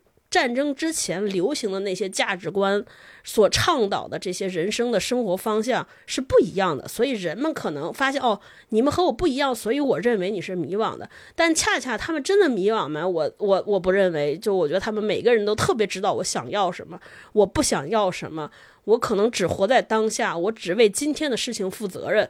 我我觉得他们反倒是清醒的，所以他们每个人我都觉得哇，好帅。就他们做的决定也特别干脆，哈，对，对我觉得他写出了那种，对，就写的那种率性，这是我很少在小说里边见到那种人物，所以哦，我觉得那个所谓叫冰山上的一角，我觉得它也特别符合人。就大家知道，我们读荣格理论的时候也是，就如果我们今天我们为什么会成为今天的这样，其实这里边。你所表现的东西，只是你也是小小的一块儿。你你所谓的基因，你的基因从何而来？你的文化基因，对吧？你家族血脉的基因，也是潜藏在你人身体里边那些说不尽的东西。所以，所以大家只能看到你的行为、你的表现，只能看到一小点。那什么构成了你这件事情是不知道的。所以我觉得海明威就在给我们还原人真真实实存在在一个世界上的状态，就是我们每个人看似好像能够理解人，但其实我们根本无法对人有真实的了解，甚至连十分之一都了解不到。那我们可能在这种情况下，我们带着这种前提去接触人，是不是就能有一些多一些敬畏，收起一些傲慢，多一些尊重，多一些好奇心？对，这就是我当时读完这本小说给我特别大的感触。嗯嗯嗯嗯，嗯，大老师，哎哎，你俩说的特别好，我嗯都挺都挺同意的。然后那个迷惘的事儿，我们一会儿再说。那说到这个冰山理论，一是我刚才前面讲，就是我直观的感受就是我需要脑补出来很多事情。那是的同时我也在想，就是我脑补出来的东西它对不对？就因为我们想象那个冰山，它底座应该是非常扎实的嘛，对那底下它呈呈现出来的东西一定不是开放式的，我觉得它不是那么的开放，它在有限的范围内是非常聚焦且坚硬的。那这种坚硬和我们之前读过的，就是这种省略和和我们之前读过的，比如说卡佛的省略，是不是有相同和不同？我在想这件事情，就非常粗暴的说，我觉得如果归纳总结或者是放在一起看的话，很有意思。呃，我觉得海明威是往深了走，卡佛是往广了走。嗯海明威是越扎越深的那种类型，就是他的冰山理论说强调底下的那百八分之七，对吧？没写出来的部分是海明威叙述的另一个重点。然后我们作为读者，可以通过那些隐含的话、情感、动机去理理解整部作品。但是卡佛是往广了走，就是我我觉得卡佛是开放的，就在众多的叙述当中，我们读很多卡佛的短篇故事，经常看到的那些小细节、简化的情节，最终带来的是一种就结论上的不确定。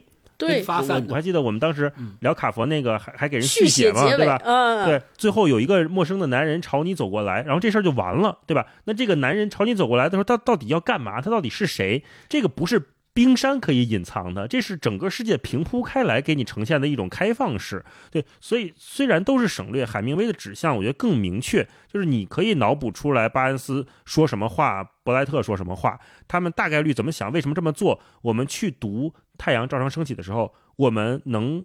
能说，比如说咱们三个大概率那个脑补出来的情节，可以说是殊途同归，对，就七七八八能想个大概。对，能拼个大概齐。但是像读卡佛的时候，我们可能每个人读他的东西，最终脑补出来那个男人走向你的理由和他要做的事情都不一样。没错就这些人为什么在这卖沙发，最终能卖几个钱发散了，啊，都对，都特别的发散。这是两个人完全不同的选择。嗯、然后嗯呃，我觉得在海明威的作品里面，每个人的动机、选择、最终走向。虽然省略了，但是看上去是相对明确的。杰克·巴恩斯男主角，我们会感到悲观和无力，那种情绪带给所有人一个统一的感受。看到伯莱特就会感觉到他追求自由，对吧？对传统的反叛。那看到我们说科恩就会看到不安，想融入，但是得不到认可。然后看到坎那个迈克尔·坎贝尔就会觉得哦，看到了没落的贵族的颓废。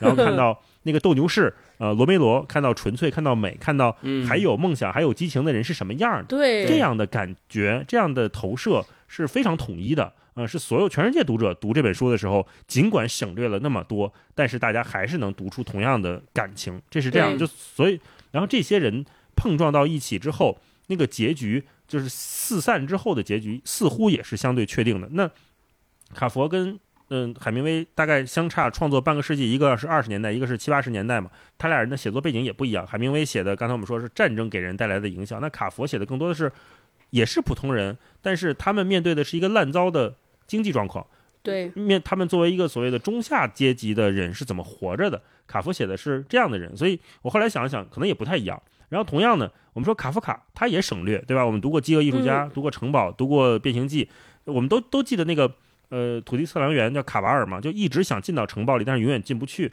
我们看到的是一个不断撞墙的故事，那大家也都能读出来，就是人们对官僚体制的深恶痛痛绝，读出来那种人与人之间的隔阂。但是至于这个土地测量员为什么要进到城堡，那卡夫卡就省略不写了。这也是一种很高明的、很有趣的省略，对吧？他他只给你看后半段。那变形记也一样，就是格里高尔为什么会变成甲虫，也不用说，也不解释，这就是硬设定啊。那而且还有一个有意思的，卡也是卡夫卡这个变形记里面，就是他变成甲虫之后，他好像是不能说话的，对吧？他的感情是怎么样的，精神状态怎么样？好像我们作为读者也只能猜。还有一个省略的大师，也是我们可能之前没读过，契诃夫。嗯契诃夫嗯写的《樱桃园》，有机会我们可能嗯也可以聊一聊，就是他也是受海明威或者说我们可以延展的看这种省略的写法的一个大师。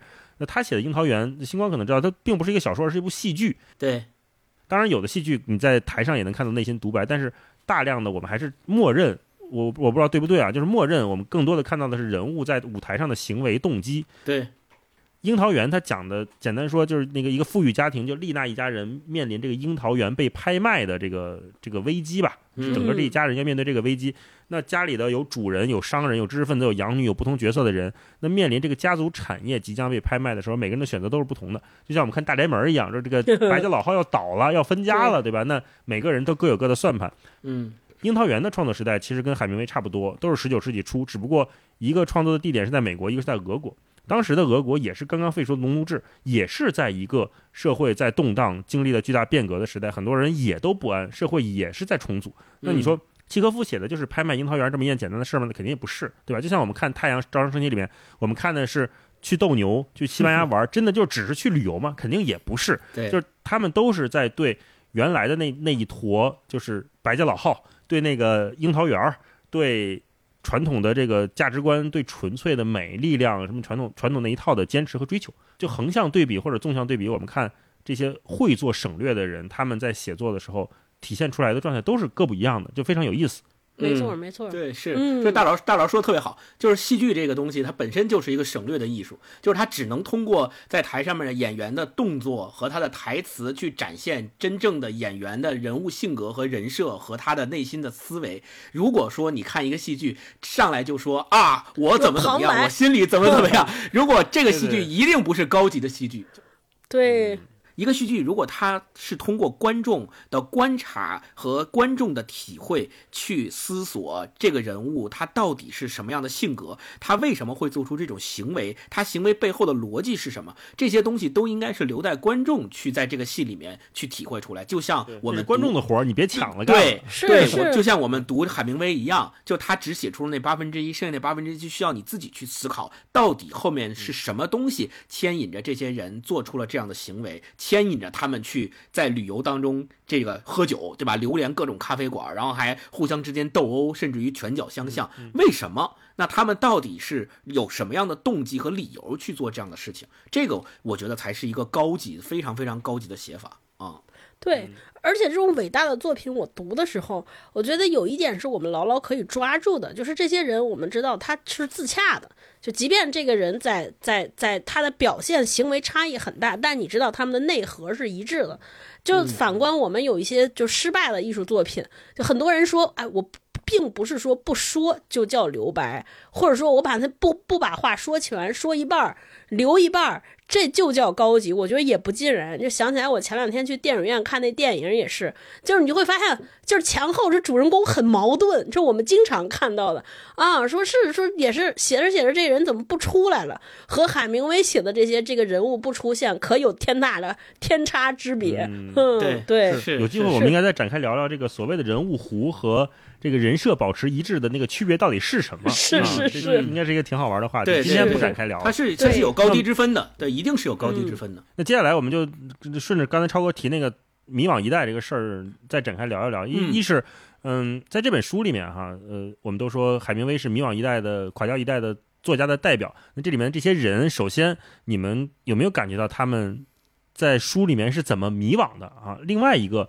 也是我们这一百年后再读这本书，跟现代当代我们的生活，就大家经常说丧啊，说躺平啊，这种消极或者说这种失去了信心和带来的这种迷惘，是不是一种情绪？或者说这嗯两拨人他们的行为动机有没有相同或者不同？我，想听听你们俩的看法。那个一百年前起的这些迷惘的人和我们今天有相同之处，就是当社会经历了一个特别大的变革，他们是经历了战争，可能我们也是经历了一个挺大的前后的呃变变化时期，因此就旧的价值观或者旧的那些支撑我们支撑我们的那些意义体系在丧失和崩塌，对后面的年轻人来说，过去那套已经无效了。那什么是新的？他们相信的，什么是新的能让他他们为之信奉了？其实也还没有建立起来，所以大家就是在经历一段意义缺失的时代。我觉得这个是有一点点相似，就大家在找，呃，反正我到底是在为什么活着，到底什么才应该是有意义的？我觉得这个是相似的。就不同的是，我我能从海明威的描写的这些人物当中，或者我们今天读的这本小说里边，读到他们有一些特别率性的，像我前面说的，我觉得他们就是对过往的，呃，就是对很多东西的不迷恋，同时他们也对很多东西。不在乎和无所谓，这个不在乎和无所谓，我觉得他不是那种消极的不在乎，而是变成了说我好像看破了人生，看清楚了一些东西之后，我觉得有些执着是无意义的。这时候特别想放一首《潇洒走一回》，但是真的是这样，就是这里边我我前面提到没讲完，就是你看大这里边出现好几次人和人的告别，就特别帅。第一次告别是这个女主角搭上了一个特别有钱的呃一个伯爵。呃，这伯爵走的时候，就大家一起，伯爵说：“哎，叫你的朋友一起来和我玩。”玩完之后，这个按道理说，大家认为说，哦，是不是这个伯爵在向这个女主人谄媚，在献媚？那肯定就是要巴结着她呀。就最后，哎，说这个这个主人男主角和这个伯爵说：“哦，说那个呃，夫人有点累了，我想回去走，咱们一起走吧。”那个伯爵说：“哦，我不走，我还想待一会儿，你们把坐我的车走吧。”就是你会发现，这些人都非常有自己的主意。就我不会轻易为了谁。而改变或者奉献，包括这个女主角和男主人公之间的爱情也是，他们非常知道自己和对方是有纠缠的，而且也知道自己深深爱着对方。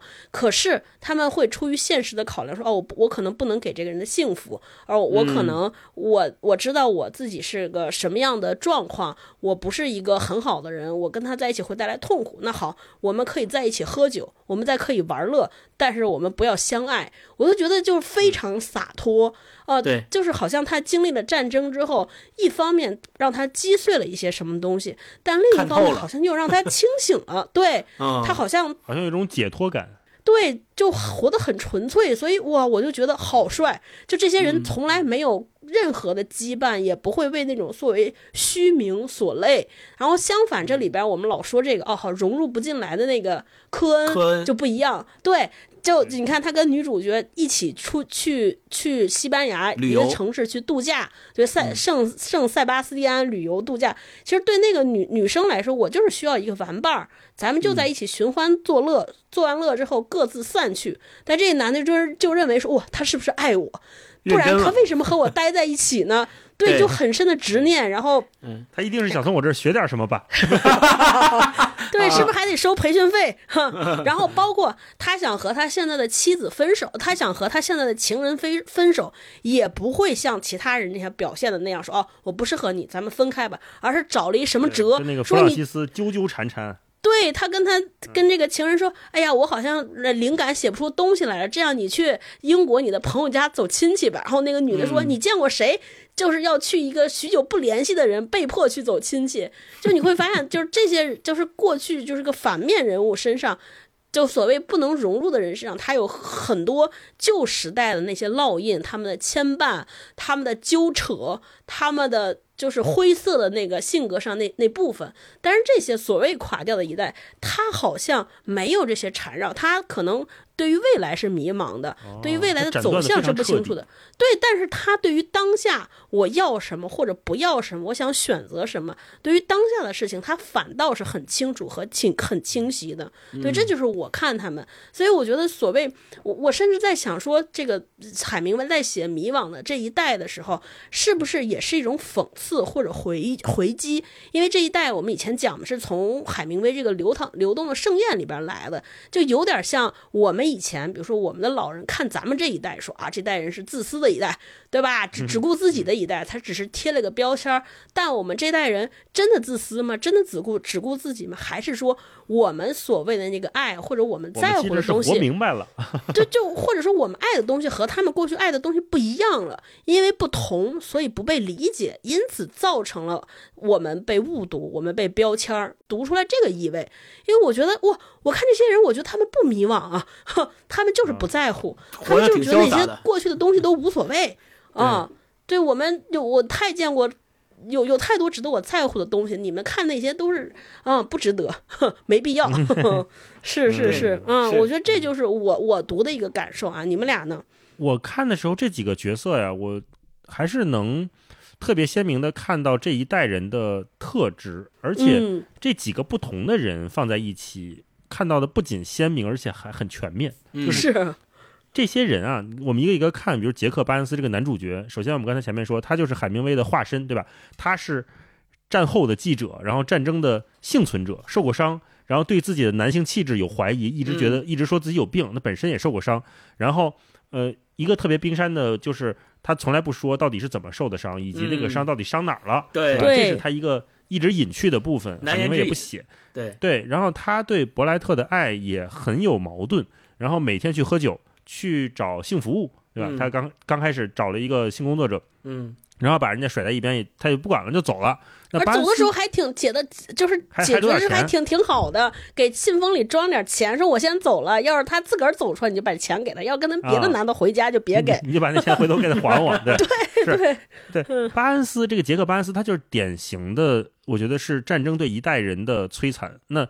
每一个参与战争的人都会受伤，所以他不写那个伤到底是什么。对，因为这个伤是广泛意义的伤，他要表达的就是战争是怎么从根源上毁灭和打击一个人的，就是让你最根本的那个身份气质没有掉。你最根本的身份气质不是你的工作，不是你社会地位，而是你作为一个男人，你是这个生理上应该是最无可辩驳的东西。我把这个东西给你。掐掉，给你毁掉，那你还是谁呢？是，就从根上起根上把你这断了啊！那巴恩斯是代表这么一个人，然后伯莱特·阿什利，他这个原文里面一直有一个 lady 在，就是他叫伯莱特·阿什利女士，或者叫呃伯爵或者什么的，对，夫人，对，他是唯一一个在这里面的带 lady 这个所谓头衔的这么一个人。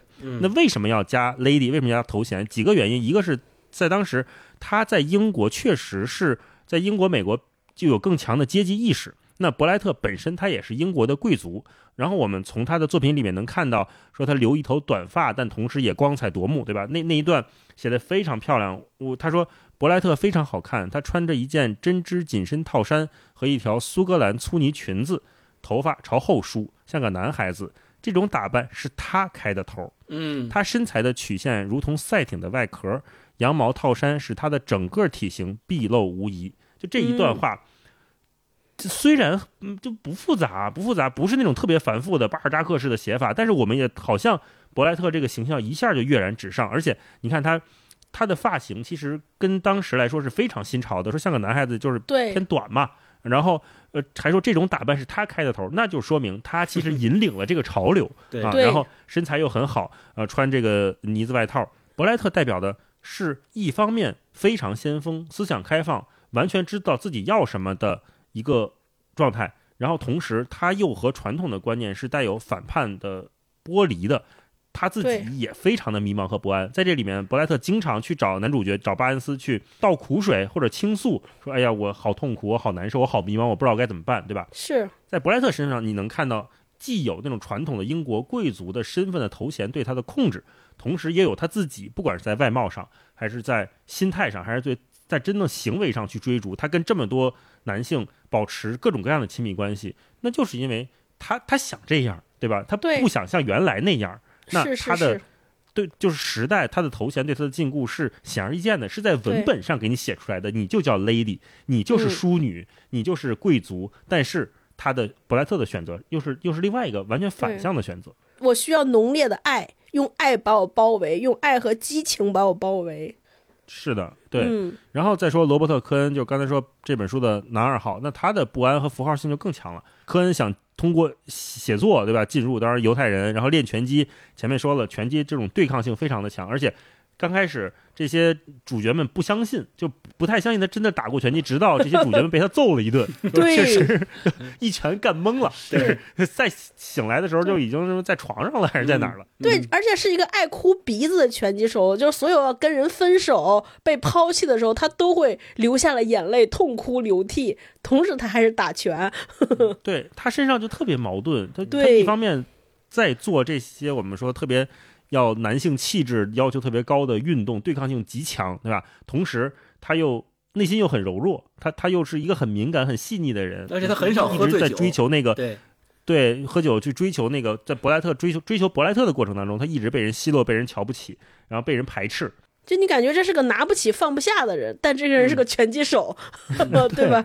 一个特别扭捏的拳击手，就很矛盾。然后你看迈克尔·坎贝尔这里边男算男三吧，叫伯莱特的未婚夫，他的人设是一个破产的苏格兰贵族，每天也就是喝大酒。嗯啊那他的形象其实跟那个跟前我前面说的樱桃园其实是一样的，就是代表传统的那一套价值，在这个时代不值钱了，破产了塌了，，对，对，崩塌了。他的所有的财富、观念，包括他自己的手段都在瓦解，他甚至无力还债，他不知道我拿什么来还债，他一直欠一屁股债，欠人钱。但是得靠他妈救济，来自于旧社会那个体制来维系，对吧？在尤其是在这种交替的，我觉得这种交替时代的时候啊，就是往往拥有越多的人就越痛苦。迈克尔·坎贝尔就是这么一个人，就是他身上背负的东西太多了，背负着家庭，背负着家族，背负着贵族的头衔，呃，背负着一个苏格兰人苏格兰人自自有的面对可能美国人的天生的骄傲啊，他都有啊。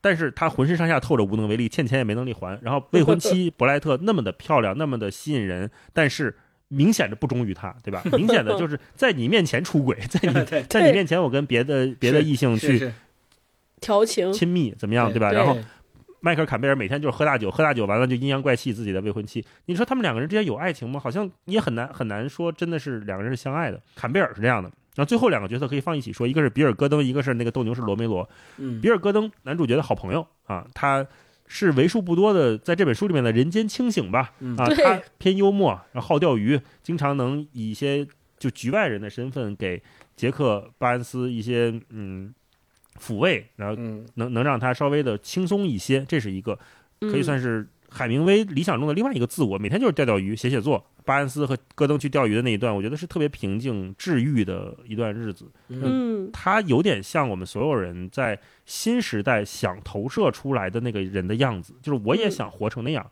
我也想轻轻松松的，我也想过一个体面的生活，我也想没事儿出去跟人露露营，出去玩一玩，是这样。然后另外，罗梅罗也是书里面为数不多的希望，就是这帮人他们去西班牙旅游，看到了一个非常漂亮的斗牛士啊，嗯。叫罗梅罗，一个很年轻的小伙子，身上穿穿衣服，那那段描写也挺精彩的，就说这个人是怎么穿上衣服，穿上这个斗牛的服装，传统的精神代表，嗯，嗯身上散发着年轻的气息，俊美诚实，然后有一套自己的手艺，嗯。这个手艺也是代表着固有的传统的那一套东西啊，就在美国人在当时的这些坎贝尔他们看来是非常的值得歌颂怀念的，我我对值得歌颂、值得怀念的一个东西，嗯。就是为什么这些人去要去西班牙，就是因为他们在巴黎、在美国、在巴黎的酒馆里面已经找不到那些意义了，对，对，丧失了这这一片土地上的人和土地已经完全这些意义完全被击碎了，被战争碾压的就渣儿都不剩。那么他们怎么办？他们只能转而到另外一个地方，到另外一个国家去妄图去奔牛节，对吧？去奔牛节看，希望能从那种既激烈又传统的活动当中重新找到回生命的激情，属于他们自己的那个迷惘一代的答案。那罗梅罗就是一个非常具体的希望的那个具象化的人投射出来是这样的。呃，一个罗罗梅罗是代表那个旧传统的美好，那比尔戈登代表的是新时代的洒脱。啊、嗯这两个人放在一起，为什么我就说要放在一起看，能看出这个时代的全景？就是海明威是大师，你写一个人颓废，写一个人迷失是相对容易的，但是是一个作者就如何写出一代人的迷失？你在这个时代里面找哪些人作为时代的代表？他们身上有哪些时代的标签？他们从哪儿来？每个人的困境是什么？他们身上背负的、想摆脱的又分别是什么？能不能把这些拎清楚？这是海明威特别了不起的地方，就是我们在看的时候，不光是看这几个人他们各自的感情线，这可能是我们第一次看刚开始看的时候的那个，就是伯莱特最后到底选谁，到底跟谁好，对吧？这这是一个特别第一层的看法，但是再往后看，我们会看到这几个人放在一起，他就组成了那个二十年代的时代群像，嗯那一个非常立体的精神内核。是的，是的，我觉得垮掉的一代的性格，其实刚才前面超哥跟大老师说的都总结的都非常好，就是比如说他们已经对，呃，周遭的这个世界的看法就是无所谓、不在乎，挥霍他们肆意挥霍他们的时间、金钱、健康，甚至他们的情感。这伯莱特就是一个肆意的去呃挥霍，想要去通过这种挥霍来寻找所谓生命的激情和自由的这么的一个形象。但是我们会发现，就是因为他们曾经在战争之后的满地疮痍的社会当中，以及他们内心的满地疮痍当中生存着。他们其实这种挥霍是无能为力的，就是说是没有办法去改变的。换句话说，这种没有办法改变，体现在我巴恩斯身上，就是他已经失去了男性的性能力。这件事情是他没有。办法弥补的一个东西，就是你不行，就是不行，你不可能说不可逆的，没没法治这事儿。对，不可逆，你没有一个好工作，你可你可能可以通过自己的努力或者等待机会，我找一个好工作。我生活颓废，我可能可以通过积极的这个态度来改变我的颓废状态。但是你说他被战争从生理上伤害了这件事情，他怎么改？他怎么去呃把这件事情修复？没有办法修复，他已经是这个样子了。他是带个义肢就能行的。这玩意儿你怎么带义肢呢？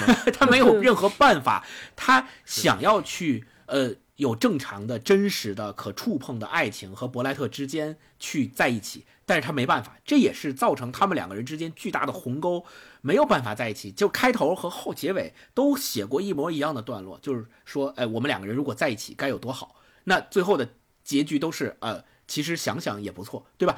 只能想想。这个方式其实是一件非常非常悲剧的、有着悲剧的色彩的这样的一种叙述。他们没有办法改变他们的命运，甚至于我们不说改变，我们就说改善，可能都做不到，因为他们已经跌到了这样的一个地步。我觉得这个是他们的一个非常重要的背景，也是他们悲剧的来源。另外就是，我觉得有一个对比，就是他们的这一群受过战争伤害的人和科恩。这个角色以及罗梅罗之间的对比，像刚才大老师也特别详细的分析了科恩这个角色身上的人物形象的隐喻和罗梅罗是一个人物身上形象的隐喻。那其实我们说科恩他所做的一切，无非就是想去融入他们的那个群体，无非就是想追求他跟伯莱特之间的那个爱情。就他认为他们两个人之间是有爱情，但其实伯莱特根本不在乎他，就是你你咱俩就是萍水相逢，咱俩就是露水情缘，就呃。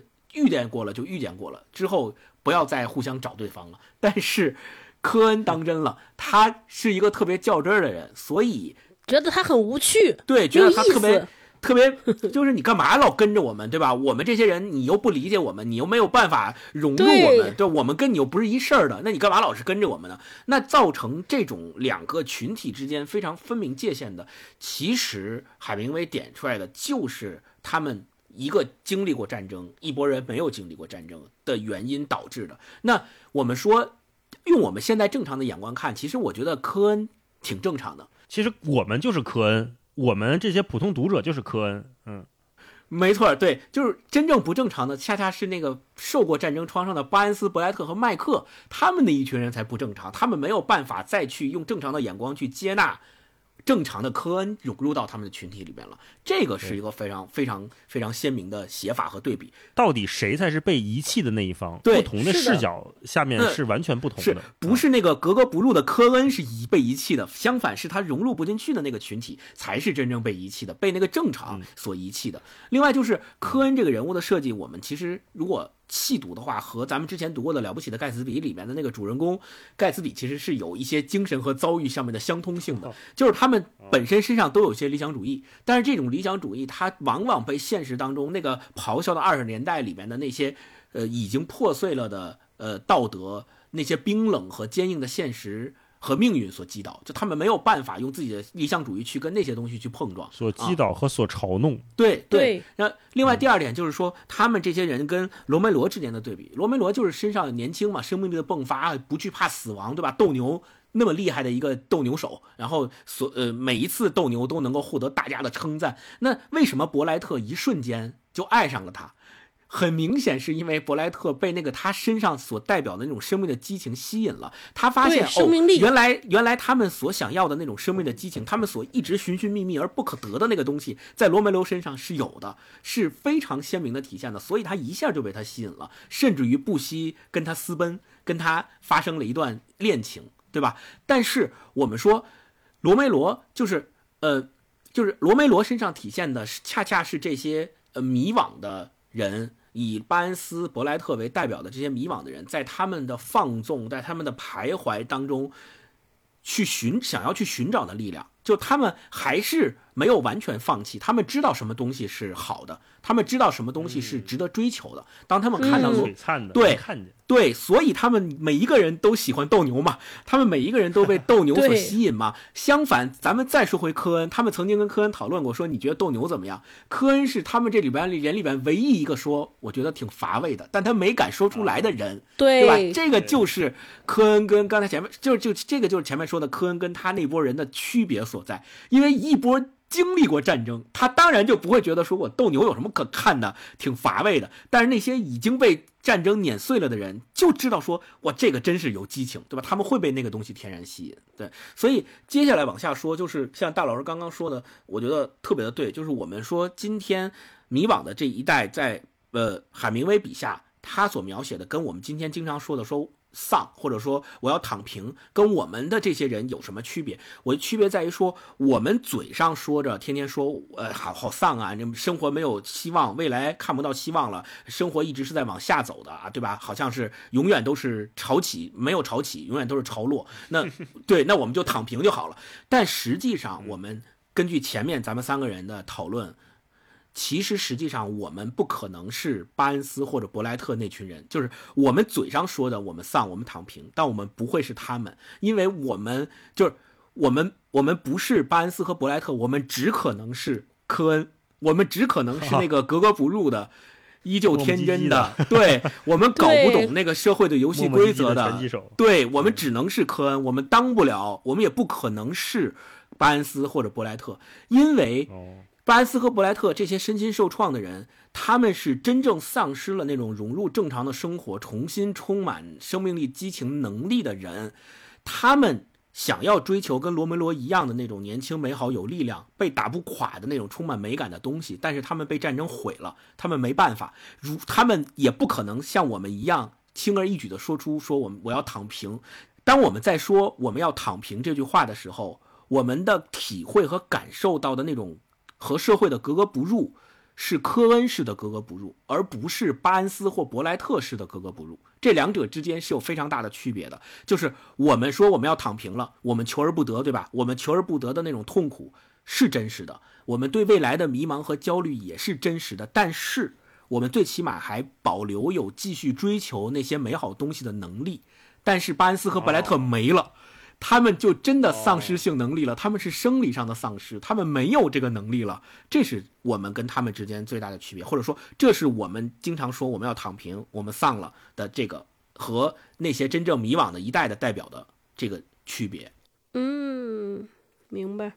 我看的时候会想，这一百年前和一百年后的这个时代啊，到底有什么相同的地方？你看二十年代，我们都知道当时美国经历过一场经济大繁荣嘛，也有叫黄金时代的。那为什么我们高速狂飙？对你为什么经济条件这么好，你们还迷惘呢？对吧？那经济发展没有那么迅速的时候，哈，我们作为旁观者，一百年后的人会说，这不是也没少挣嘛，是吧？不像我们说这工资也不涨。那有几个重要原因，后来我想了想，其实是。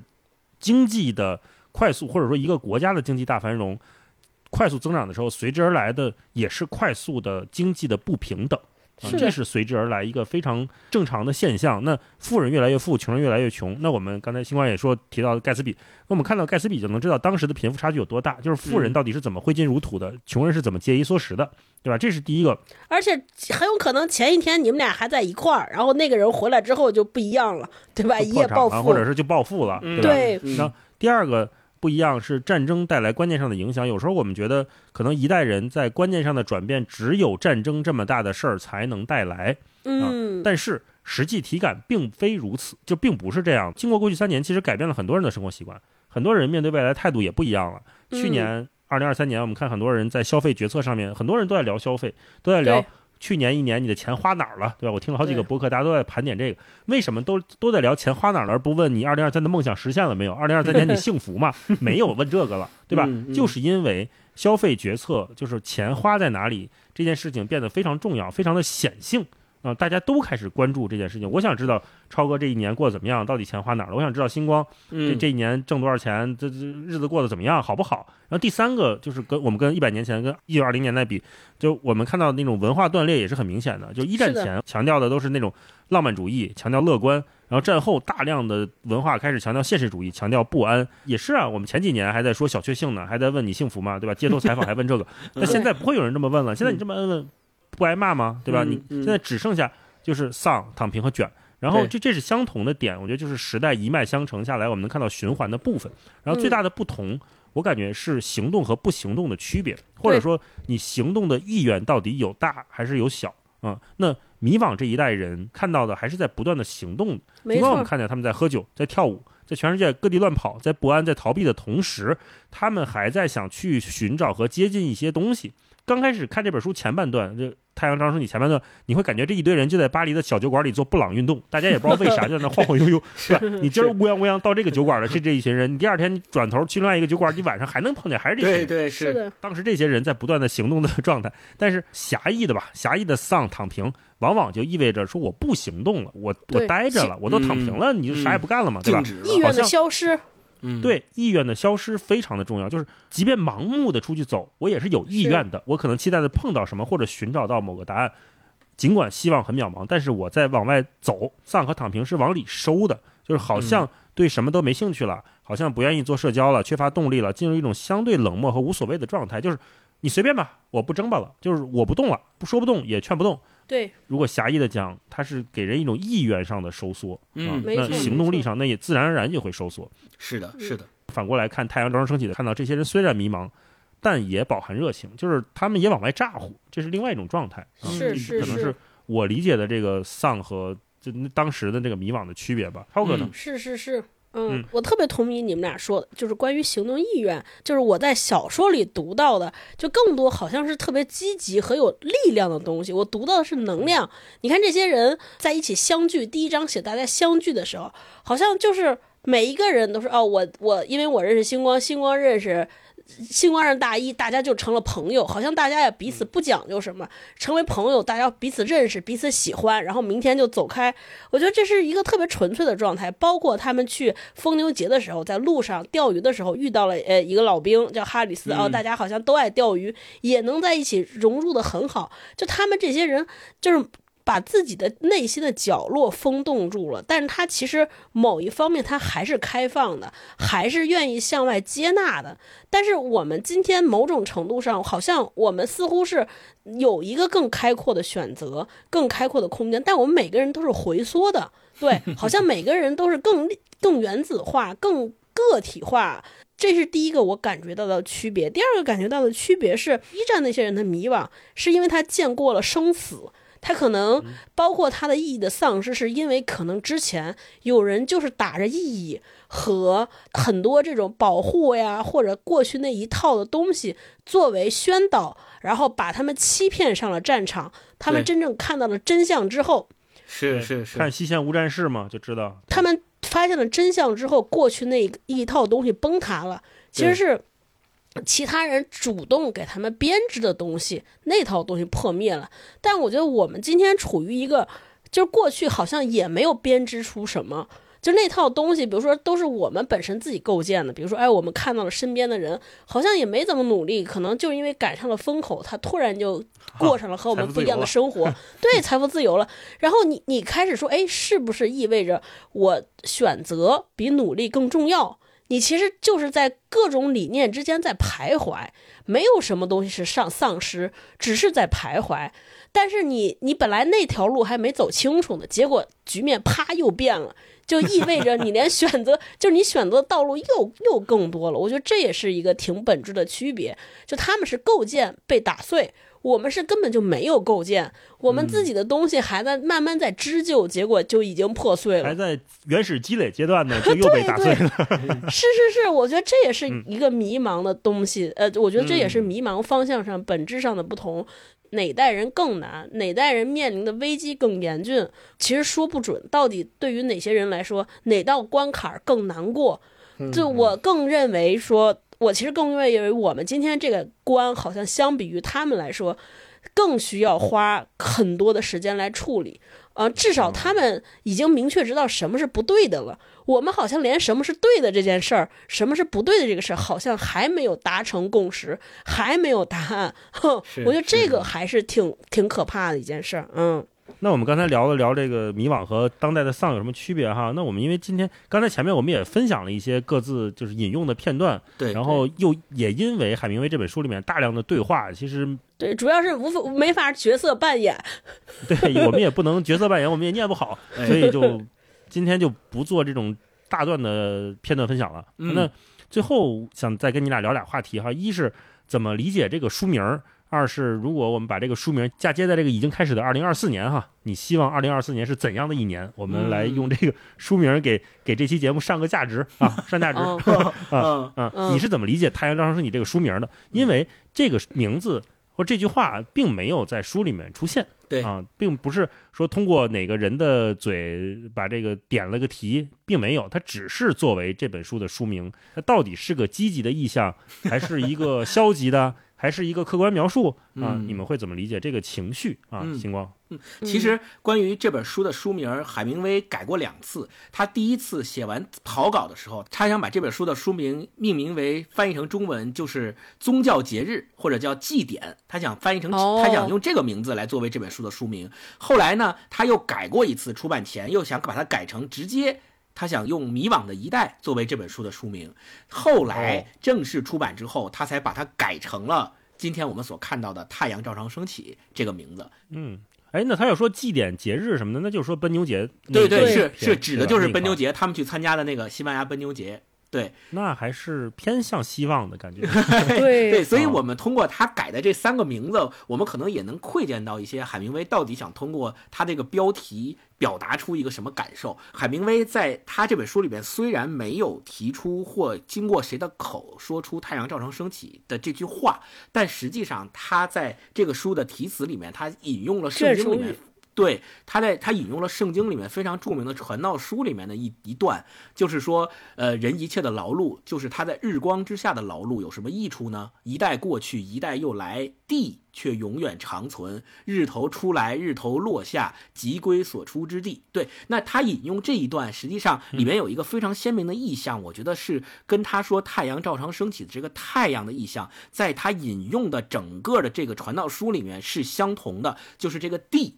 大地的地，地却永远长存，和太阳照常升起这两个意象和意思是一样的，并列的两个意象。那如果我们按照这个理解的话，就是说，呃，可能会分化出两种不同的意思，一种是偏向乐观总有什么东西在存在在那儿，对吧？一种是就是悲观的。那怎么理解呢？我觉得可以说，我们给这个太阳照常升起后面我们加一个转折词，就是如果是乐观和充满希望的理解，我们可以叫太阳照常升起。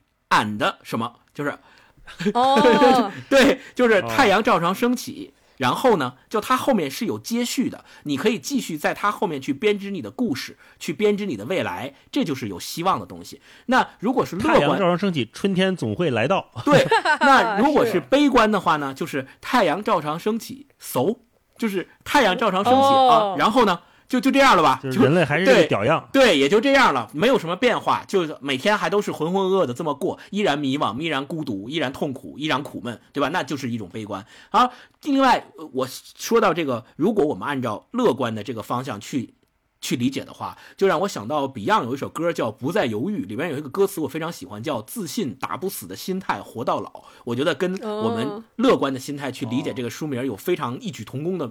异曲同工之妙，就是因为海明威在他的很多作品里面都愿意塑造一些角色是打不垮的角色，包括《老人与海》里面的老人，对吧？那个 Old Man，就是他用这种打不垮、打不死的这种形象去塑造的人物，其实是一个非常鲜明的，就是告诉我们，人生不管处于什么样的境遇之下，都还是有希望的，都还是可以去奋斗一下的，可能就会有改变。那像《老人与海》，咱们前面也说，一个人可以被消灭，但绝不能被打败，这也是一种希望。这本《太阳照常升起》里面，呃，决斗的那一段，也我觉得也是表现出了这个希望。就是罗梅罗被科恩这么一个专业的拳击手打了十几拳，一拳一拳的打，每一拳都打翻在地，但是每一拳他都站起来继续让他打，直到最后科恩打的都累了，就是。科恩承认自己失败了，就科恩在罗梅罗面前有种那种 I can do this all day 的感觉。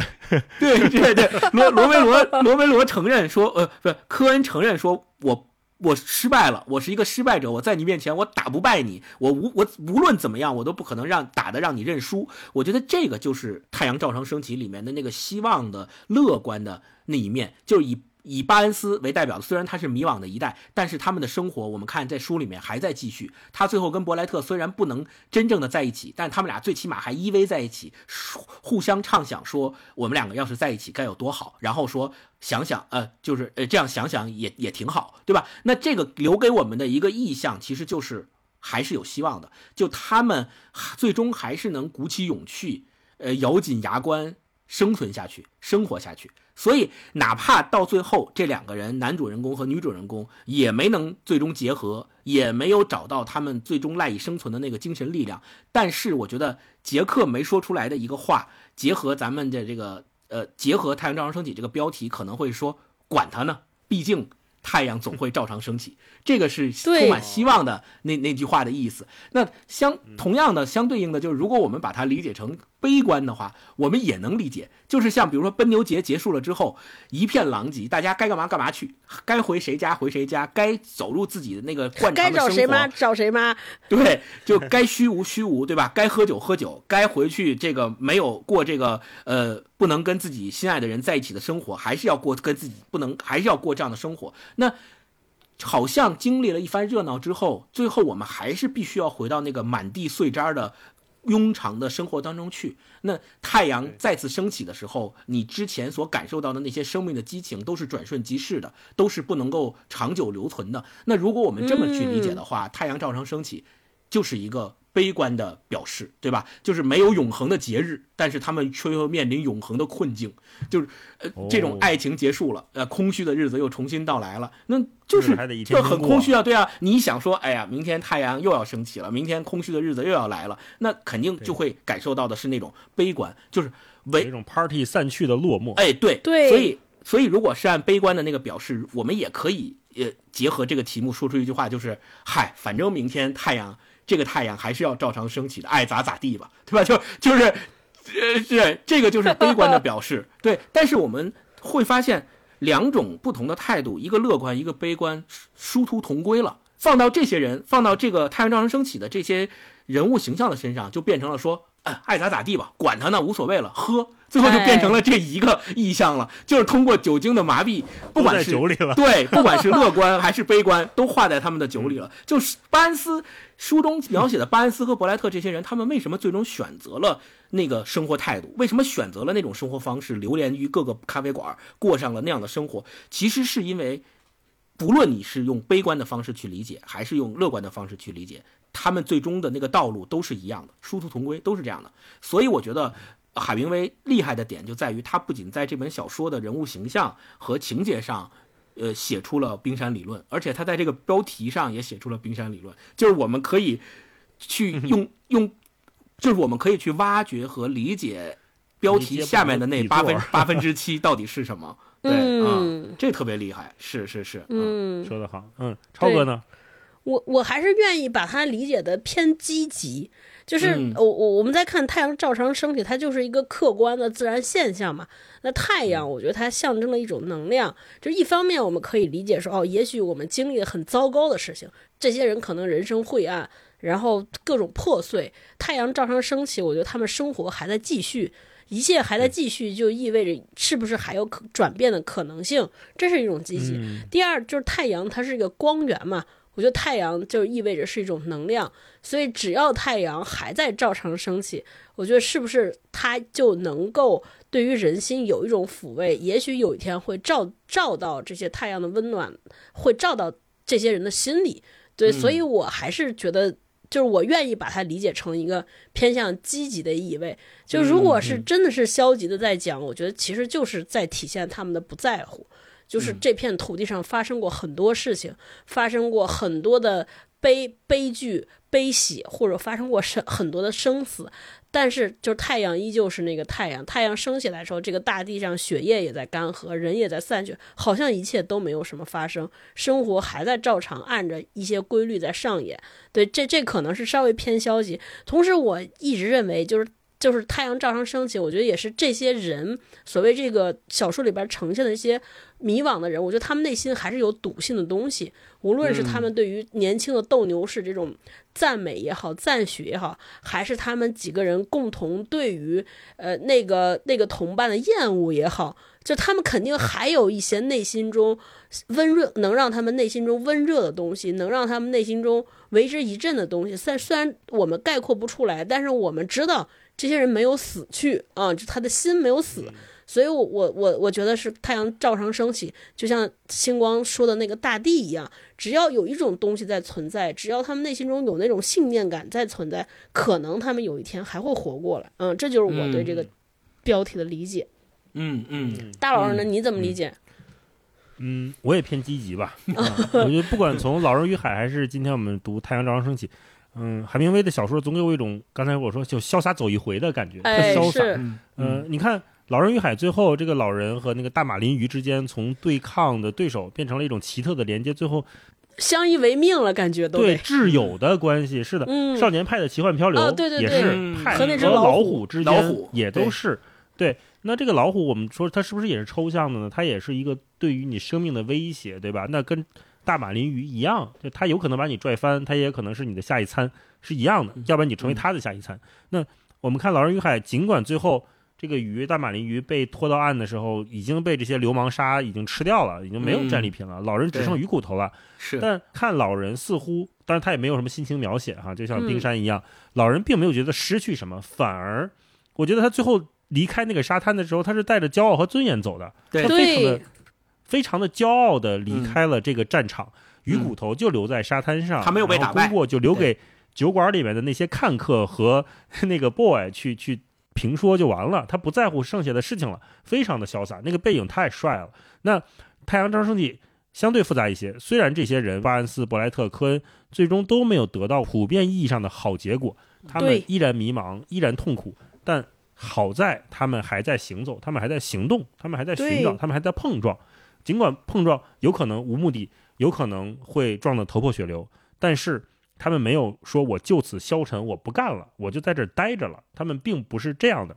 那从这个角度看，海明威所有的小说里面都带着这么一股劲儿，他不是完全的消极。他给我们一个提示，就是你如何带着力量去描写那些不安和痛苦，如何带着力量不陷入那种自怨自艾。看海明威就能看到这样的感觉，不是消沉。有时候痛苦也是可以带来力量的，有时候不安也是可以带来力量的，并不是带来我就丧了，我就什么都不干了，不是这样。稍微回到一个更大的尺度来看，就是这个书名的意义。虽然这句话并没有在呃正文里面出现，但是我们能理解字面意义，就是一切都在循环，那希望总会出现，那困惑和迷茫也都是一时的，生活还要继续。太阳永远不会辜负我们，我们也永远不会辜负下一个春天。这 个是我们今天一起来读。海明威的《太阳照常升起》，希望给我们三个，也给我们听节目的很多朋友带来的这种希望啊，是是这样的。所以最后也是我们希望《太阳照常升起》这个题目表现出的那种希望感，表现出的那种乐观派的感受，也能够在。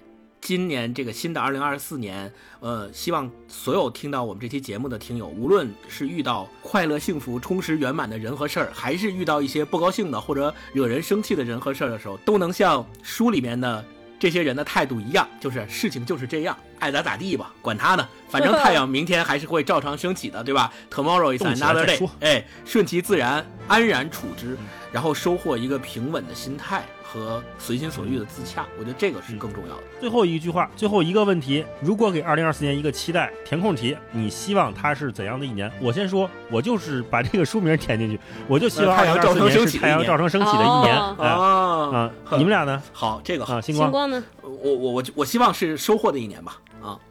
哦，对对对，嗯，超哥呢？我希望二零二四是舒展的一年，嗯就是大家都从以前那个收缩的状态来出来，不管是它的未知是怎么样的，它有多未知、多不确定，我觉得我们先张开手臂来去充分体验它，去拥拥不拥抱、接不接纳再说，但是接触面积得大，让自己伸 伸张开来。嗯，嗯嗯，对哎，你说这个，我想起来咱们小一小时候学那个课文，说舒活舒活筋骨，抖擞抖擞精神，各 对。干各的一份事儿去啊，啊这是就是二零二四年嗯。舒展起来的样子吧。嗯。好对，好。那我们今天这期聊到这儿也不也短了啊，不短嗯我们跟大家聊了聊我们的新年献词，然后聊聊这本书，也欢迎大家在评论区跟我们互动互动哈。如果你想写一篇新年献词，我特别希望看到大家的这个，对，嗯可以贴在我们的评论区。嗯，那如果你对二零二四年有期待，你希望它是怎样的一年，也可以把这个空填在评论区里面。二零二四年你希望它是怎样的一年？我们会从评论区选出五位朋友，送上海明威的这一本《太阳照常升起》的纸质书一本。嗯，希望每个人都能在二零二四年的太阳照常升起，好吧？那我们今天就跟大家聊到这里，我们下我们期再见，拜拜拜拜拜。